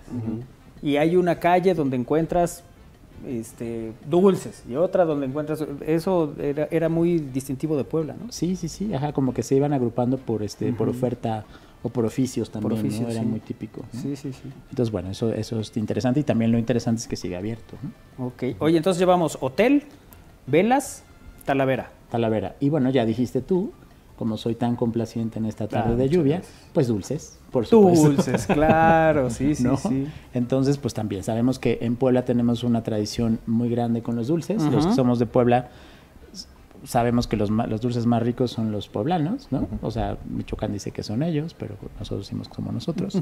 y sí lo creo, ¿eh? O sea, ¿a ustedes les gustan los, los dulces Sí. de Sí. Santa Clara? Sí. Son buenos, Sí, ¿no? sí. O sea, a mí el camote personalmente no es mi favorito, pero las tortitas, como no, Uy, con no, mucho las gusto, tortitas ¿no? de Santa Clara puede uno estar por hora. Exactamente, ¿no? exactamente. Sin problema. O sea, ha habido eventos en alguno de los del Alfa, ¿te acuerdas? Que pusieron. Y ahí estuvimos platicando y nos echamos como media hora de tortitas de Santa Clara seguidas. Está cañón. Sí, dulces. Sí, sí, sí, muy ricas. Y Sería una buena idea la siguiente para caer y acá encontrar unas, unas Ándale. tortitas de Santa Clara, un bonito macarrón. Ahí te ¿no? encargamos, por favor, Caí. Por favor, miércoles de preferencia. Entonces, bueno, eh, la- los más, o sea, sabemos que hay una calle destinada a los dulces, que es la 6, donde está el Museo de la Revolución, ¿no? la casa de los hermanos Sardán. Sabemos que muchas de los guisos, como hemos dicho aquí, son atribuidos a ciertas monjas. Las monjas dulceras eran las de Santa Clara, ¿no? Las del rompope y estas cosas, ¿no? Entonces, eh, pues bueno, no es gratuito que estas tiendas estén en torno a lo que era el convento de Santa Clara, que ahora sé que también es un, un edificio de la universidad, la Casa Libre, me parece. ¿no? Sí, Era sí. el convento de las Clarisas, y ahí estaban, ¿no? Y, y- y en sus ratos de ocio, que eran varios, pues hacían sus dulcecillos, ¿no? Exacto. Oye, ¿y cuál sería la tienda que tiene más tiempo? Ajá, la- las que son como referenciadas de que son centenarias son la Gran Fama Ok. y el Lirio, que no sé, seguro se acuerdan del Lirio, y eso, es- eso también es como que está en la este en el imaginario de todos los poblanos. ¿Se acuerdan de esa tienda que tiene un espejote? Un- espejazo, o sea que tú pasabas así y veas el espejo, ese es el Lirio. Ok. El Lirio cerró, ¿no? Eh, y ahora, en donde estaba y donde está el espejo, creo que ahí está todavía, le pusieron otro nombre, parece que es de la misma familia. Pero era la Gran Fama y el Lirio, lo- las, las que son como consideradas como centenarios, Ujú. eh, oye, pues solamente podríamos decir que en estricto sentido es únicamente la Gran Fama, ¿no? Y también no sé si les pasa, o sea, cuando traes invitados a que prueben los dulces o que le conozcan la zona, eh, aparentemente es lo mismo, ¿no? Es la misma oferta o son muy similares. Pero yo sí digo, no, aquí están los buenos. y los llevo a la, bueno, yo personalmente, ahí está el espejo, miren, Ajá, sí, sí. a la gran fama y este, y bueno, pues quizá, ¿no? De- se debe a eso, ¿no? Al hecho de tener como recuerdos, ¿no? Este, muy clavados en la infancia. Oye, ¿la Gran Fama también vende materia prima? No. ¿O esa es mi imaginación? ¿O ahí es una muy cerquita? Porque recuerdo también de Chavito Ir y que ahí vendían piñón, este, nuez y varias cosas. No, fíjate que no, ¿eh? O sea, y además es curioso porque también son muy celosos de, de la manufactura y de, o sea, porque al final, eh, alguna vez, ¿no? O sea, sí, incluso para entrevistarlos o hacer algún tipo de propuesta, no, o sea, como que son muy celosos de las técnicas, ¿no? Sé que, lo que sí sé que los primeros dulces que salieron a la venta son los camotes. De ahí nuestra tradición, ¿no? Pero y ya después, bueno, se fue diversificando con, con toda esta serie de cuestiones que son atribuidas a las monjas. No sé si de verdad todos los, los dulces o toda la oferta se las aventaban las monjas, no sé si se echaban los borrachitos. Este, ya después fue ahí una, una cuestión posterior, ¿no? Que, que justo eso iba a mencionar. Aquí hay una nota que dice que fue el primer lugar que vendió camotes. Ah, mira. Ajá. Es el primer expendio de camotes inaugurado en la ciudad de Puebla, la gran fama. Correcto. Fíjate. José Luis nos dice que hay uno de Talavera que es Talavera de la Reina en la recta Cholula. Sí, Pero ese es más reciente. es ¿no? bastante posterior, sí, este, ajá, que tiene, por ejemplo, Talavera de la Reina es, este, sabemos, es de Angélica Moreno, Ujú. y bueno, tiene, quizá yo diría que en- eh, contrasta justamente con Uriarte, porque es el- la casa de Talavera que quizás más propuestas contemporáneas trae. Y bueno, tiene una colección impresionante. Muchísimos artistas contemporáneos, eh, vivos y muertos, han hecho algo con ella, ¿no? O sea, Toledo, este, Hendrix, este, Soriano, ¿no? Y, y tiene piezas muy interesantes, ¿no? Donde se mezcla justamente eso, además de labor artesanal, pues el toque artístico. El camote, cocadas, palanquetas, qué rico, dice Abril. ¿Ok? Eh, en Santo Domingo es donde venden nueces y materia prima, nos dice eh, Chronology, ¿Ok? que anda también en comunicación con nosotros esta tarde aquí en Al Aire. Que Oye. son, que son dos, perdón, Sí, que sí. son dos tiendas que están enfrente, ¿no? Eh, donde venden los piñones y que próximos a la Navidad es cuando esas tiendas hacen hasta fila para comprar todo eso, ¿no? Exacto, exactamente. O también de materia prima, una que, bueno, no, no sé si es, no, no debe ser centenaria, pero ya es viejita, es la almendrita, ¿no? Que está ahí por el perpetuo. No, Kairi nos, nos queda viendo. Por el, per- en el perpetuo socorro, ¿no? No, lo, lo que pasa es En la que eh, yo conocí una, una tienda también así por tu mamá, La Luz. Ah, bueno, Barrotes los La Luz. abarrotes, Claro, claro. también. Ahí venden de todo, ahí sí te consiguen lo que quieras. Y Sí. se ve que son Vinos, dueños y ya están muy grandes los, Sí, las personas que el están ahí. bacalao, por ejemplo, de ahí es muy bueno, ¿no? es, es famoso. Y te consiguen vinos, bueno, hoy en día ya es otra cosa, ¿no? Pero antes vinos que no se conseguían en Puebla, la luz te los conseguía. La luz, ajá. Ajá. Ah, pues ahí, Justamente. ese lugar. Sí, ahí compraba cosas para el polvorón sevillano.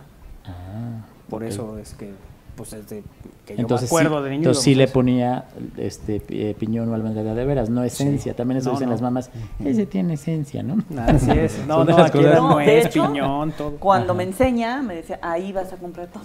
Ah, buenísimo, Entonces, ¿no? Sí, ahí estaba Ahí todo. vamos el- a- Oye, Ah, Leo qué Fernández nos dice, qué interesante la información. Desde hace tiempo me había preguntado eh, cuáles eran esos negocios los más antiguos de la ciudad. ¿No habrá alguna fábrica en la, en la lista? alguna fábrica como Ajá. tal, eh, pues no. O sea, quizá la tradición, otra, de- se me ocurre, ¿no? La tradición de Puebla era meramente textil o muy De textil. sí. Y desgraciadamente la mayoría de las fábricas han cerrado, ¿no? Hay unas que siguen abiertas, ¿no? Eh, también de buenos amigos, generalmente libaneses, ¿no? Son los que... Pero la gran mayoría, o sea, por ejemplo, toda esta zona de Fabril, hay una zona Fabril bien interesante por lo que es finanzas, la 20, Ujú. era un montón de, de fábricas, De Este, textiles. La mayoría, si no es que todas, están ya cerradas, ¿no?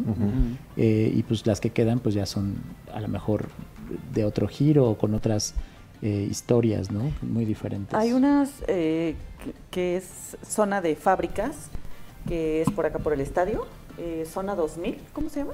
Un parque Sí, industrial. pero por es, es- es muy para acá. Sí, de los 70s, 80s para acá. Ajá. Como que la zona Fabril antigua será es la 20 y sin duda donde está ahorita la Constancia, Sí. Ujú. ¿no? ¿Saben por qué se llama la Constancia? No. No. No, Mexicana. La- en, la, en la anécdota de la tarde. Bueno, cuenta también la leyenda que eh, era, eh, la maquinaria venía de Europa, entonces, eh, para específicamente lo que hacían, ven que las fábricas, algunas hilaban, otras sí, sí sacaban tela, otras sacaban diferentes cosas.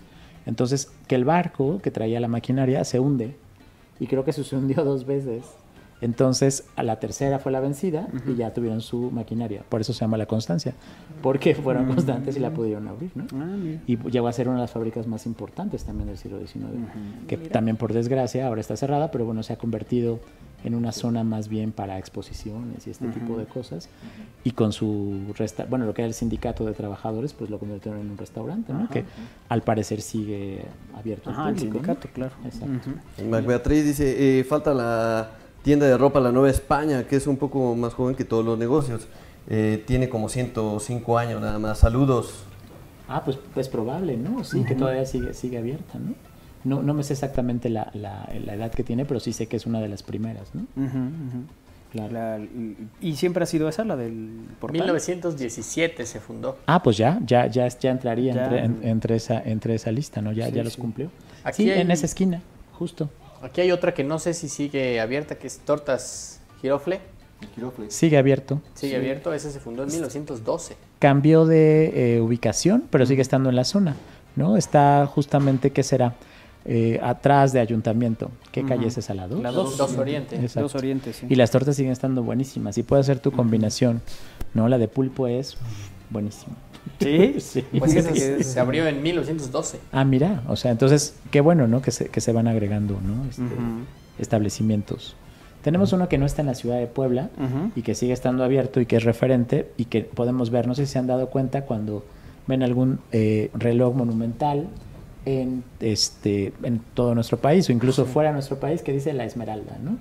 Entonces, eh, pues es la fábrica, ¿no? Que está este, justamente en, en Zacatlán, ¿no? Eh, que es de relojes, ¿no? Y también sigue abierto, ¿no?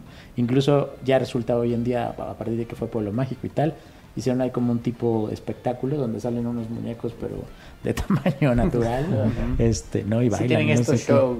Creo Exacto. que las, antes del atardecer es, ¿no? Exacto, perdón, centenario. Centenario. Centenario.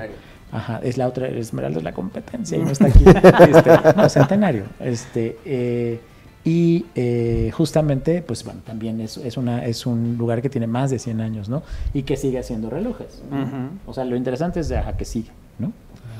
Agregamos el girofle y bueno, la Nueva España me gusta. Y también, seguramente, Manuel, yo sé que este.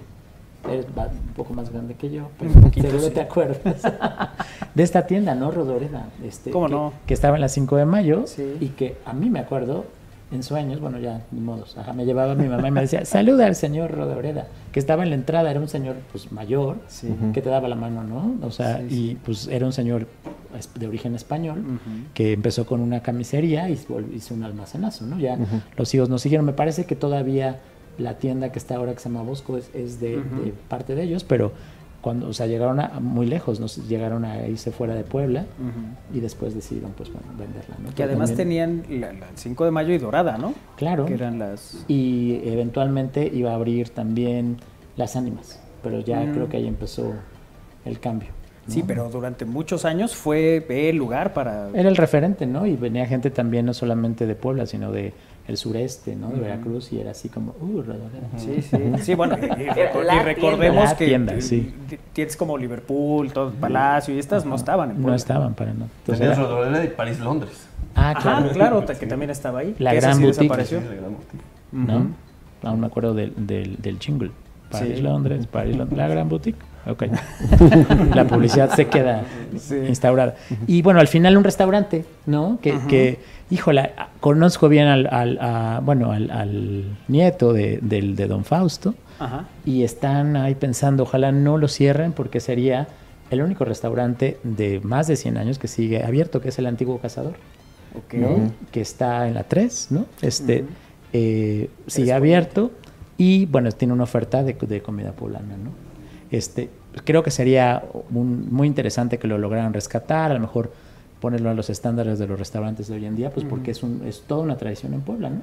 O sea, el antiguo cazador, si les preguntamos a nuestros papás, a nuestros abuelitos, seguro que fueron más de una vez, ¿no? Y fueron muy felices comiendo este eh, caldo de médula y este y sopa de médula y estas cosas, ¿no? Que era famoso la sopa de médula de ahí. Que eh, estos eh, lugares, digo, ahorita que, que platicamos, como algunos sí, la misma familia continúa, eh, sigue con esta historia, porque además recordemos las circunstancias. Antes las familias eran muy numerosas y a veces de esos 10 o 11, 15, los hijos que tuvieran, a lo mejor dos o tres se interesaban y otros tomaban otros caminos, otras rutas. Entonces a veces no era, no era fácil continuar con los, con los negocios. Y, y luego sí había otros que tenían la misma vocación que los padres y lo continuaban y, y lo, y lo mantenían durante mucho tiempo. Pero no es algo sencillo que, que coincida todo pues para que se vea. Sí, de acuerdo. O sea, o también los hijos acaban alucinados, ¿no? De ya no quieren ir. Tengo unos buenos amigos que tienen una dulcería frente a Catedral, justamente. Y siempre, ay, bueno, ya los, los padres han muerto este, recientemente y así de, ay, que siga la tradición. Y no, Jack, no Ya. queremos. Lo, estábamos- lo hacíamos por mis papás, ¿no? O sea, y, Claro. este, y que pues, se dedican a otra cosa y más bien lo veían como de niño, vete a la dulcería, ¿no? Entonces, Ahora que ya, pues, no sé, tendrán más de 60, 70 años, pues es como su ma- emancipación al dulce. Sí, sí, claro. Y así claro. debe de pasar, ¿no? No sé. Sí, la verdad es que no es, no es nada sencillo, ¿no? De ahí creo que la importancia de, eh, de tener un, un negocio durante mucho tiempo, pues radica en eso. Y, y la otra es que eh, a veces en cosas que tienen que ver con la comida es la receta. Claro. Si realmente se sigue haciendo como se hacía, porque luego viene esto, no, no, pues que la mamá lo hacía mejor, ya los hijos le perdieron. Claro, claro, sí, de acuerdo. Ajá, como que te queda ese recuerdo y muchas veces lo que vas a buscar es eso, ¿no? El, el recuerdo. ¿no? Claro, sí, sí. Oye, pues qué interesante estos sitios. eh, ¿Son todos? Son todos. Y los que Y bueno, y, estaría buenísimo que, que nos digan nuestros amigos, o salieron dos Sí, más, ¿no? El Girofle sí. y la Nueva España. Estoy seguro que debe de haber por ahí algunos Claro. más, ¿no? O Oye, de la- comida la, o tal. chiquita poblana. La de Lupita, la- las chalupitas. Ajá. Eh, pues parece que son de... Ajá, bueno, ella menciona, ¿no? Alguna vez ha contado que eran sus tías las que iniciaron, no sé. No estoy seguro que tenga esa, ese... Habría que preguntarle, ¿no? Conocemos a Lupita, le Sí. podemos preguntar. Personalmente, a mí es de los que más me gusta. El consome chiquita es bien bueno. Ah, va, las ¿no? chalupas. que son- Y yo antes de que se pusieran de moda, yo ahí me echaba, no semita, pero sí me echaba mi torta porque era del hornito de. San Francisco, con aguacate, me- le ponía unas tres chalupas. y por No eso, vamos a volver a hablar de comida, por favor. Terminamos Y tu consome chiquita, que es un tlalpeño picosón. Ajá. ¿No? Qué delicia, sí. Sí, sí, Ah, sí. Es probable, ¿no? Bueno, bueno toda esa zona eh, sabemos, ¿no? Que las chalupas son ya desde el 19, no sabemos si los, los establecimientos vengan desde entonces, ¿no? Eh, Tendremos que aquí- ir a preguntar. Vamos. Sí, vamos, vamos a Ir hacer ahí. un scouting. Pónganle fecha.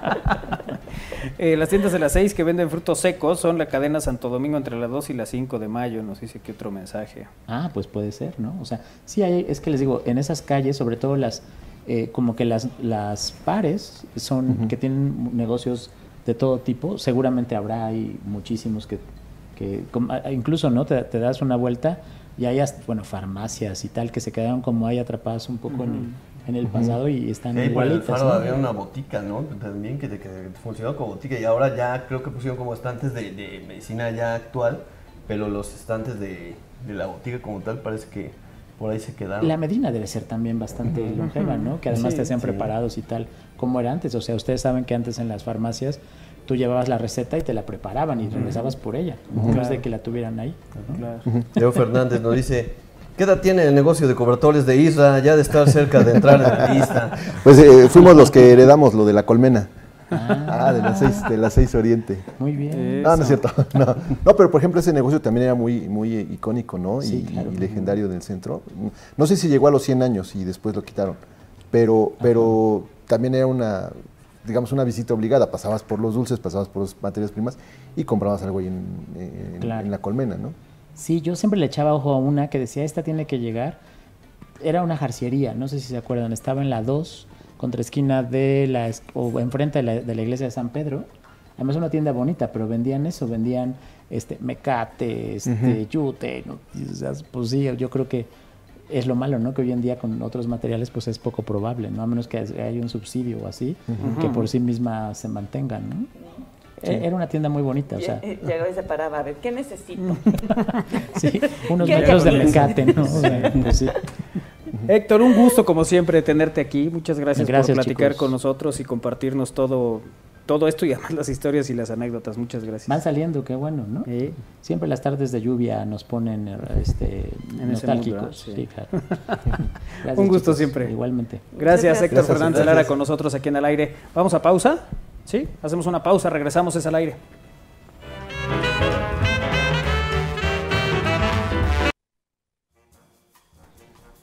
Bueno, pues es miércoles de ciencia. Despierta usted a toda la familia porque es momento de escuchar al doctor Raúl Mújica con su colaboración y su eh, gustada sección de la ciencia. Doctor, ¿cómo te va? Muy buena tarde.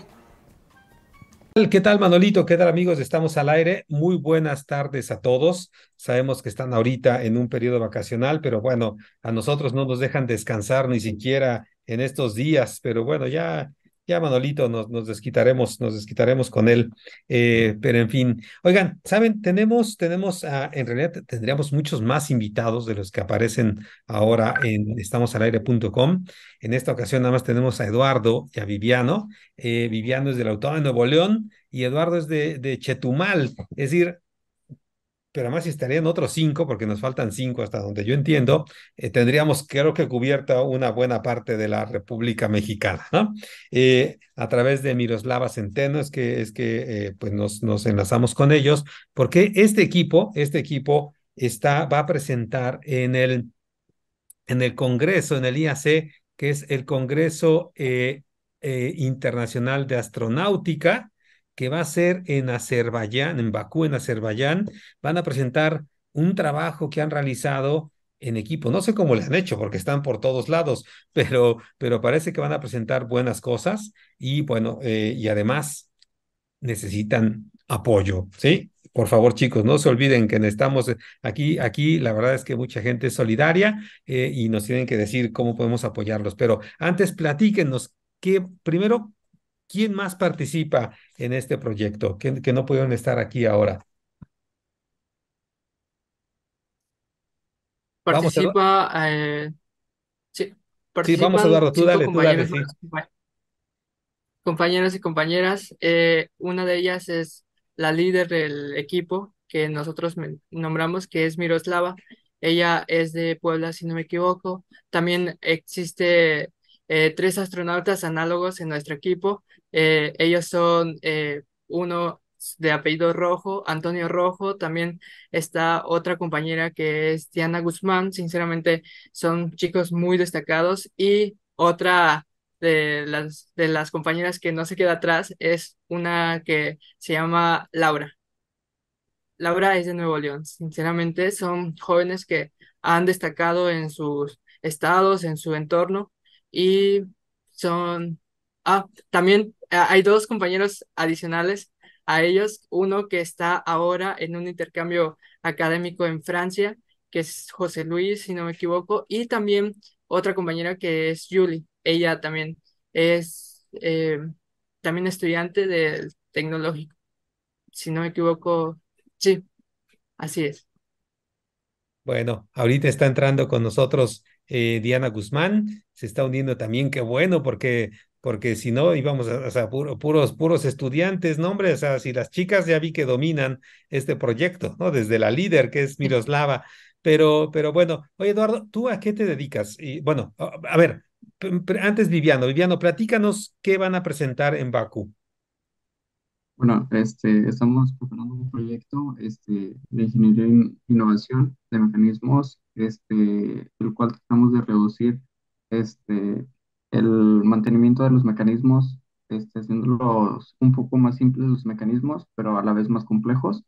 Este, se trata de un proyecto térmico, el de nosotros es un conjunto de un mecanismo térmico con un mecanismo mecánico para hacer la actuación de un, de un sistema.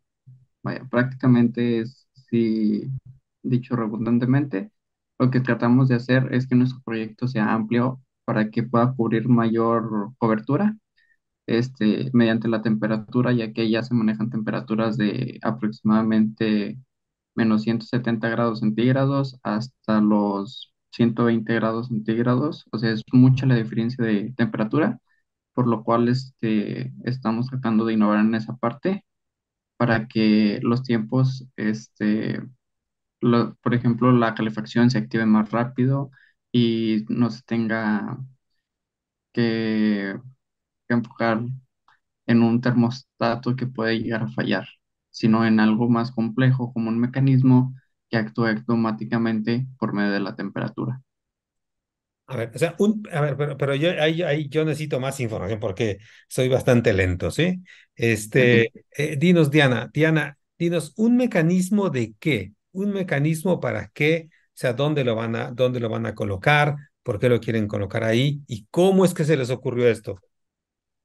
Es que, haga de cuenta, le voy a poner un poquito el contexto, ¿me escuchan bien? En el espacio hay, o sea, no es como la Tierra, no tiene gravedad, no tiene atmósfera, no tiene aire, entonces cualquier cosita que esté en el espacio dando vueltas va a, a poder ser algún peligro para algo. Por ejemplo, cuando el ser humano fue a la luna, este, había varias máquinas que obviamente pues, pues tienen engranes, tienen alguna articulación que necesitan mover, pero en la luna hay polvo lunar y ese polvo no es como el polvo de aquí finito de la Tierra, ese polvo es picudo, es muy duro, es muy peligroso. Cuando los astronautas fueron, aunque traían todo el traje de astronauta puesto, tenían mucha irritación en los ojos. Los 12 astronautas que pisaron la luna regresaron con los pulmones todos irritados, con una fiebre especial que nada más le da a la gente que iba a la luna. Y todas las máquinas que estuvieron ahí, también las articulaciones trabadas por todo el polvo, y ese polvo es muy pegadizo porque, como le decía, en la, en la luna no hay viento, entonces el, el polvo es muy estático allá, entonces se queda pegado y no hay forma de sacudirlo. Entonces se viene una cosa que se llaman mecanismos complejos, que son, eh, es para que hacer que funcione algo, pero sin necesidad de una articulación, que sea el puro mecanismo, solito con el puro movimiento de la gente, se, se mueve. Entonces, ese es una nueva, un nuevo tipo de tecnología por el que se está apostando ahorita para volver a la Luna, que el siguiente año ya el ser humano regresa a la Luna en las misiones Artemis 2, Artemis 3 y así. Pero necesitamos este tipo de mecanismos para, mm, pues para que no vaya a ser algún, como nada más mandar cosas que se vayan a trabar y ya. Entonces nosotros le estamos apostando este tipo de mecanismos para hacer un estudio de un material que nunca se ha utilizado en el espacio.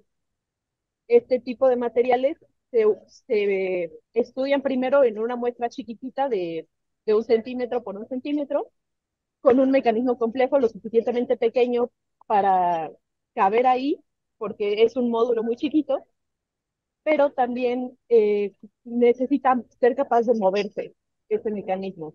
Pero al módulo al que se lo estamos conectando, el módulo MISE, no tiene electricidad, o sea, no tiene forma de decir, ah, necesito que esto se mueva con Arduino, con un circuito, con un motor. No, necesito que esta cosa, como lo decía Viviano, se mueva con la temperatura. Cuando la Estación Espacial Internacional esté enfrente del Sol, le va a pegar la temperatura horrorosa del Sol y va a hacer que se mueva.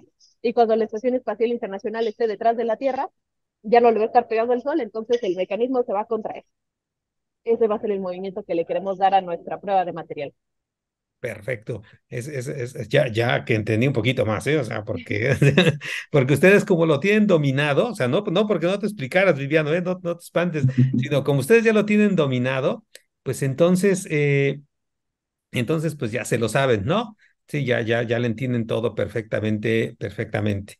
Eh, también se está conectando ahorita, al parecer, Antonio Rojo. Eh, le voy a pedir que abra su cámara, por favor, porque, porque si no eh, vamos a tener complicaciones. A ver, ¿y, cómo es que trabajan, este, Eduardo? O sea, porque son, son más de siete. Yo conté hace un rato, pensé que eran siete, pero ya conté más de siete, ¿sí? ¿Cómo le hacen para trabajar estando tan separados, estando por todo el país? Pues ahora, gracias a la tecnología y también a todo el avance que ha, que ha habido por parte de la innovación tecnológica, nosotros nos conectamos por medio de Meet, por medio de otras aplicaciones para poder eh, tener estas reuniones en conjunto.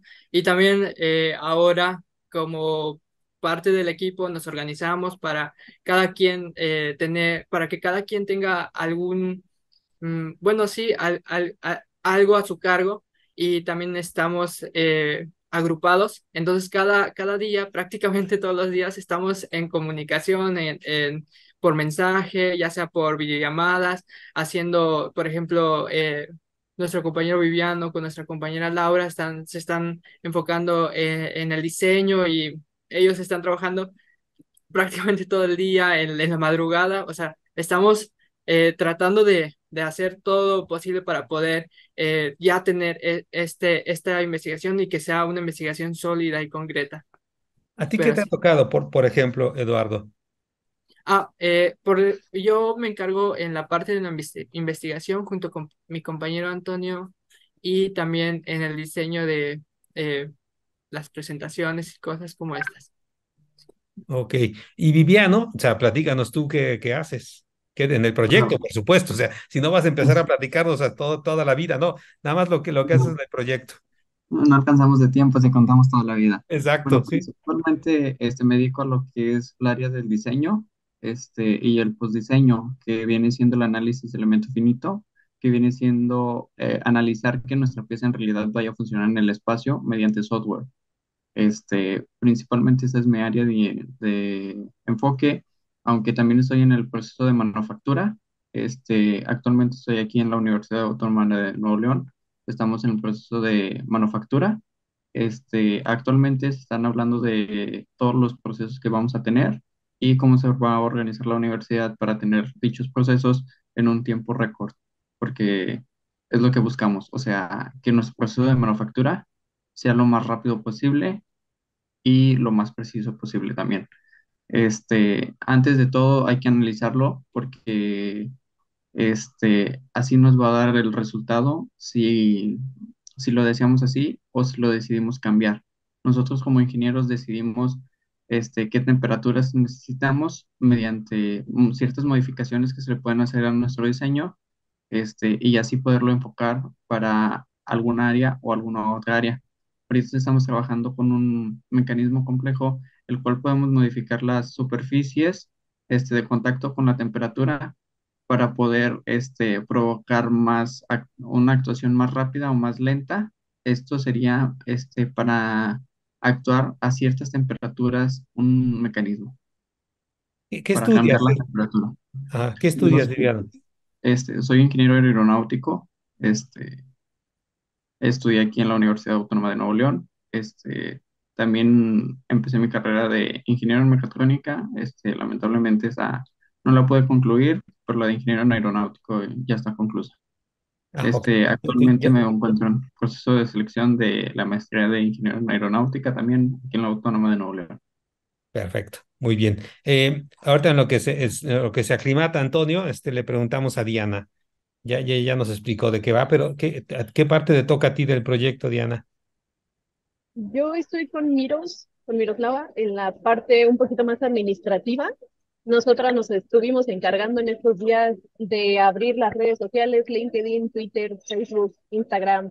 Eh, Miros está encargándose de la página web y yo por mientras, como ya tengo experiencia en otros equipos este, de, para otros tipos de competencias o de congresos en toda la parte de patrocinios, este, nos estamos enfocando en la tesorería, en la parte de organizar este, formas de conseguir dinero.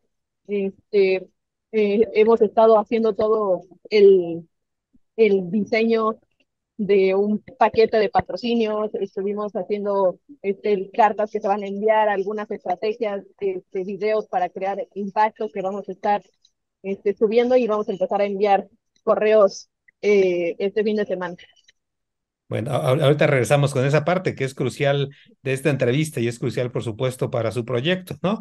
Pero vamos con, con Antonio, que está por ahí. Hace un rato me dijeron que eres astronauta análogo. ¿Eso es correcto, Antonio? ¿Me escuchan? Sí, te escuchamos, perfecto. Ah, qué bueno. Sí, eh, fui a, en, del 7 de, de, bueno, como el 15 de marzo aproximadamente al 1 de abril estuve trabajando en Polonia, en Piła. Eh, es una región de Polonia, un pueblo donde estuve ahí trabajando con otras cuatro personas, tres de Polonia y una mexicana. Ya estuvimos cerrando un proyecto que pues nos ayudó a poder hacer la certificación y pues todo eso fue a la par de asesores eh, que estaban fuera de donde, de donde nosotros estábamos trabajando encerrados asesores igual de Polonia, que asesoraban el trabajo que hacíamos por las 24 horas, ¿no?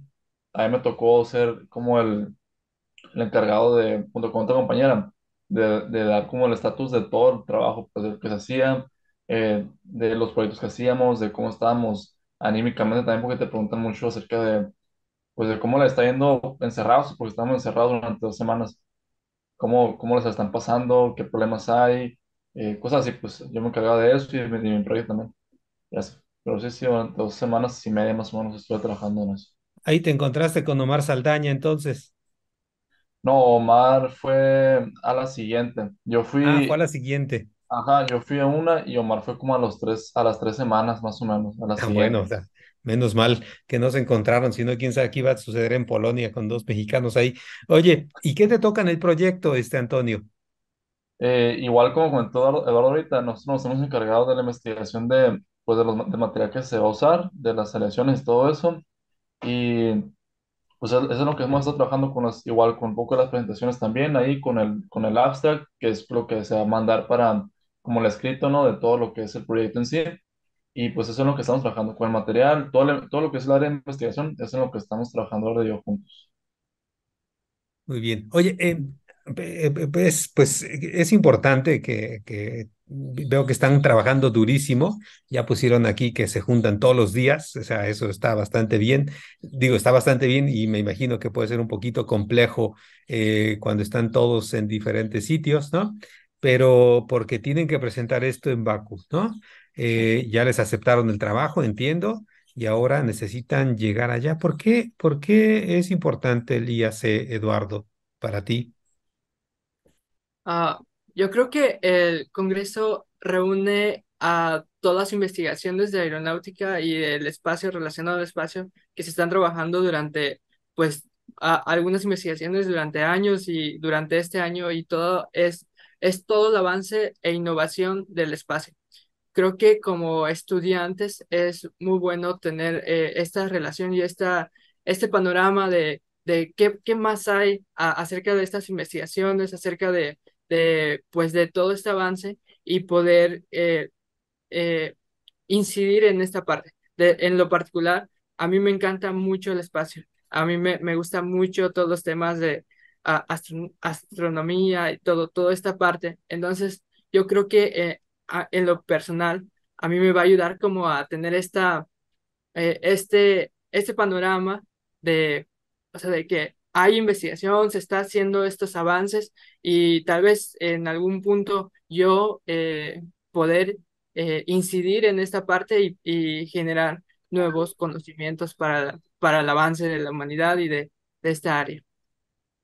¿Y, y tú, y tú qué estudias, Eduardo? ¿Ya- ¿Estás estudiando todavía o ya acabaste como Viviano? Eh, Estoy estudiando, yo, estoy, yo soy ingeniero eléctrico en, en- especializado en energías renovables. Yo estoy, eh, soy eh, estudiante investigador en temas de paneles solares y generación de energía con materiales avanzados de forma computacional. Estoy trabajando con un doctor de Marruecos y él es un doctor en física. Sinceramente, es uno de los investigadores que he conocido más amables, más eh, dedicados y, profesional, y profesionalmente, pues sí, en, en su área. Yo estudio, eh, estoy enfocado en estas áreas y más adelante me gustaría enfocarme como en materiales ah, también de este tipo, pero con aplicaciones espaciales para generación de energía y esta parte. Muy bien. Oye, Antonio, y, y no- de- en el, el IAC no solamente es la- esta parte, digamos, de investigación, ¿no? En la parte espacial, hay muchos aspectos. Eh, por ejemplo, las consideraciones más, eh, las que más debemos tener en cuenta es acerca de, de las, de el ambiente al que se puede someter este, los materiales, ¿no? Y el, mecanismo. Por ejemplo, consideramos presión, temperatura y la radiación, que por ejemplo, eh, la mejor forma para poder, pues, por así decirlo, trabajarlo es con aleaciones. Y pues, eh, principalmente por, cuando trabajamos en el, en el IAS en noviembre desde el año pasado, que fue el primer reto que nos pusieron ¿no? acerca de trabajar, de encontrar material que, con el que podamos trabajar, que pueda ser este, que pueda trabajar en esas condiciones. Y ahora pues hemos escogido un material más específico, seguimos trabajando con lo que es el, el- con lo que es la misma, eh, eh, con el metal glass, pero ahora ya más específico, pues ya añadiendo pues los materiales más, eh, pues así, pues específicos que vamos a usar. Pero sí, o sea, no, no es tanto, no es tan riguroso, pues, pero sí nos especifican que trabajemos sobre las presiones, temperaturas y radiación que sea capaz de soportarlo, pues, y de actuar bien, porque eso es lo más importante. Muy bien. Oye, Diana, ya casi tenemos que, que concluir y la parte crucial es eh, que necesitan apoyo. Ya después dejaremos para la siguiente el chisme de cómo se conocieron, ¿sí? De todo el, de todo el país, ¿no? Pero porque ahorita creo que lo más importante es esto, de lo que tú estás encargada, justo de los patrocinios. ¿Qué es lo que necesitan? ¿Cómo, cómo puede la gente apoyarlos eh, en su proyecto? Eh, principalmente eh, estamos buscando apoyo. Parte de lo más caro son los, los materiales. Este, tenemos un material que por gramo son como, como cinco mil pesos, más o menos. Entonces, pues este, requerimos mucho dinero para materiales, requerimos también cinco mil dólares para poder mandar el proyecto al espacio. eh, y pues también esta- es el dinero, son como, como 30 mil pesos por persona nada más para volar hasta Baku para poder presentar el proyecto en el Congreso. Entonces tenemos este, una cuenta en donde nos pueden depositar si gustan o si gustan ser patrocinios, pues tenemos los paquetes de patrocinios para empresas. Eh, se, los, se lo puedo compartir si gustan. Eh, sí, si quieres, mándamelo, pero, para, pero eh, más bien, eh, ¿dónde pueden encontrar toda esa información? O sea, eh, porque ahori- ahorita, o sea, ahorita vamos a convencerlos de que tienen que apoyarlos, pero ¿dónde van a encontrar esos paquetes? Es decir, no es necesario que contribuyan con los cinco mil dólares para el espacio, ¿no? O sea, con que nos ayuden con un poquito, de poquito en poquito se vale, ¿no? Entonces, este, ¿dónde está toda esa información, este, Diana? Principalmente, o sea, están todas las redes sociales donde pueden preguntar, eh, oye, ¿cómo podemos ser patrocinador? Eh, está, todas se llaman Itzarna, como el, el dios maya del cielo, Ajá, Itzapna, ajá, ok. Pero, sí. ujú. Está en LinkedIn y también está el correo, que es Itzarna Aerospace. Aquí se lo voy a escribir. Sí, ya, y, y Zap- y Zapna Aerospace eh, están en redes sociales y ahí encuentran toda la Sí, información. Y si tienen dudas, en el correíto, que también debe ser it- itzapna, arroba qué. Arroba gmail punto, eh, pero ando verificando eso. Ok, no te preocupes, eh, no te preocupes, pero, pero con las redes yo creo que, eh, eh, por favor, ahí contáctenos, yo creo que vale la pena. De verdad, lo, lo, lo, lo que me, lo que me está impresionando más ahora, además, por supuesto, de la idea de este proyecto, de, estos mecanismos, es que se han conjuntado para hacer este proyecto de muchos lados que vean que un proyecto así, por supuesto, no es de una persona solamente, que se le ocurrió por ahí de repente, sino que se requiere de la participación de un montón de especialistas. Ya me dijeron que hay cuatro astronautas análogos, además de los expertos en, en materiales, en aeronáutica, y además se requiere gente que haga la administración, este, como Diana, de repente se nos olvida esa parte, ¿no? Y bueno, por supuesto, también está con nosotros Miroslava, que fue el enlace y que está buscando espacios como este donde podamos eh, solicitar apoyo para todos ustedes, un grupo de chicos brillantes que deseamos que, que consigan pues todos los fondos requeridos tanto para el proyecto como para ir a presentarlo. ¿sí? Así que bueno, muchachos, les agradezco muchísimo. Eduardo desde Chetumal, Viviano desde Monterrey, eh, Diana, eh, no me dijiste dónde estás ahora En Guanajuato. en Guanajuato. Y Antonio, ¿dónde estás?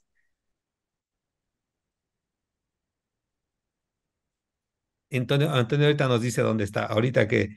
Ah, ahí- perdón, es que, es que se, creo que se me desconectó internet un ratito. no te preocupes, se, se atoró. ¿De dónde estás ahora? Ahorita estoy en Los Mochis, Sinaloa. Yo soy de aquí, pero vivo en Hermosillo. Pero aquí está mi familia, aquí lo estoy visitando ahorita. Perfecto. Entonces, y bueno, Miros, que ya nos dijeron que está en Puebla, más los otros participantes de este proyecto. Y si se dan cuenta, repasamos algunos acentos de este, de este país por ahí. Así que bueno, que se junten esos acentos, que se junten sus capacidades y por favor que se junte todos los que nos escuchan en estamosalaire.com para eh, y en Radio WAP para que puedan apoyarlos. Por favor, busquen a estos chicos eh, en Itzapna Aerospace. Así que, muchachos, También, muchísimas gracias. tam- también iba a comentar algo adicional, algo muy, muy corto. Eh, dime, dime. Ah, es que eh, ahora estamos haciendo una rifa con causa y los invi- invitamos a, al- a las personas, a todo el público que nos está viendo y está sintonizando, que puedan ayudarnos por medio de la compra de boletos para esta rifa y este dinero pues, va a ser destinado para lo que nuestra compañera Diana comentó. Sinceramente, les agradecemos mucho su ayuda y pues todo. Perfecto. Detalles también, detalles también de la rifa en Itzapna Aerospace. Por favor, sigan a estos muchachos. Chicos, muchísimas gracias, mucha suerte. Gracias. Gracias. Perfecto. Bueno, Manolito, amigos, estamos al aire. Nos vemos, nos vemos la próxima semana. Gracias, doctor. Como siempre, un gusto tenerte aquí en Al Aire en este miércoles de ciencia. Y bueno, pues así llegamos al final de esta emisión. Gracias a Darío Montiel, a todo el equipo eh, de Al Aire, como siempre, eh, la Kairi Herrera, Armando Valerdi, eh, a Isra Valero, Ludwig Cuevas, eh, ¿cómo se llama este chico? El de Iker Carmona y Lalito Zambrano. Muchas gracias. Y como siempre, nos vamos. Gracias a Darío Montiel. Sigue Alex Ramírez con Cantares en la programación de Radio WAP. Pásela bien, buena tarde. Adiós.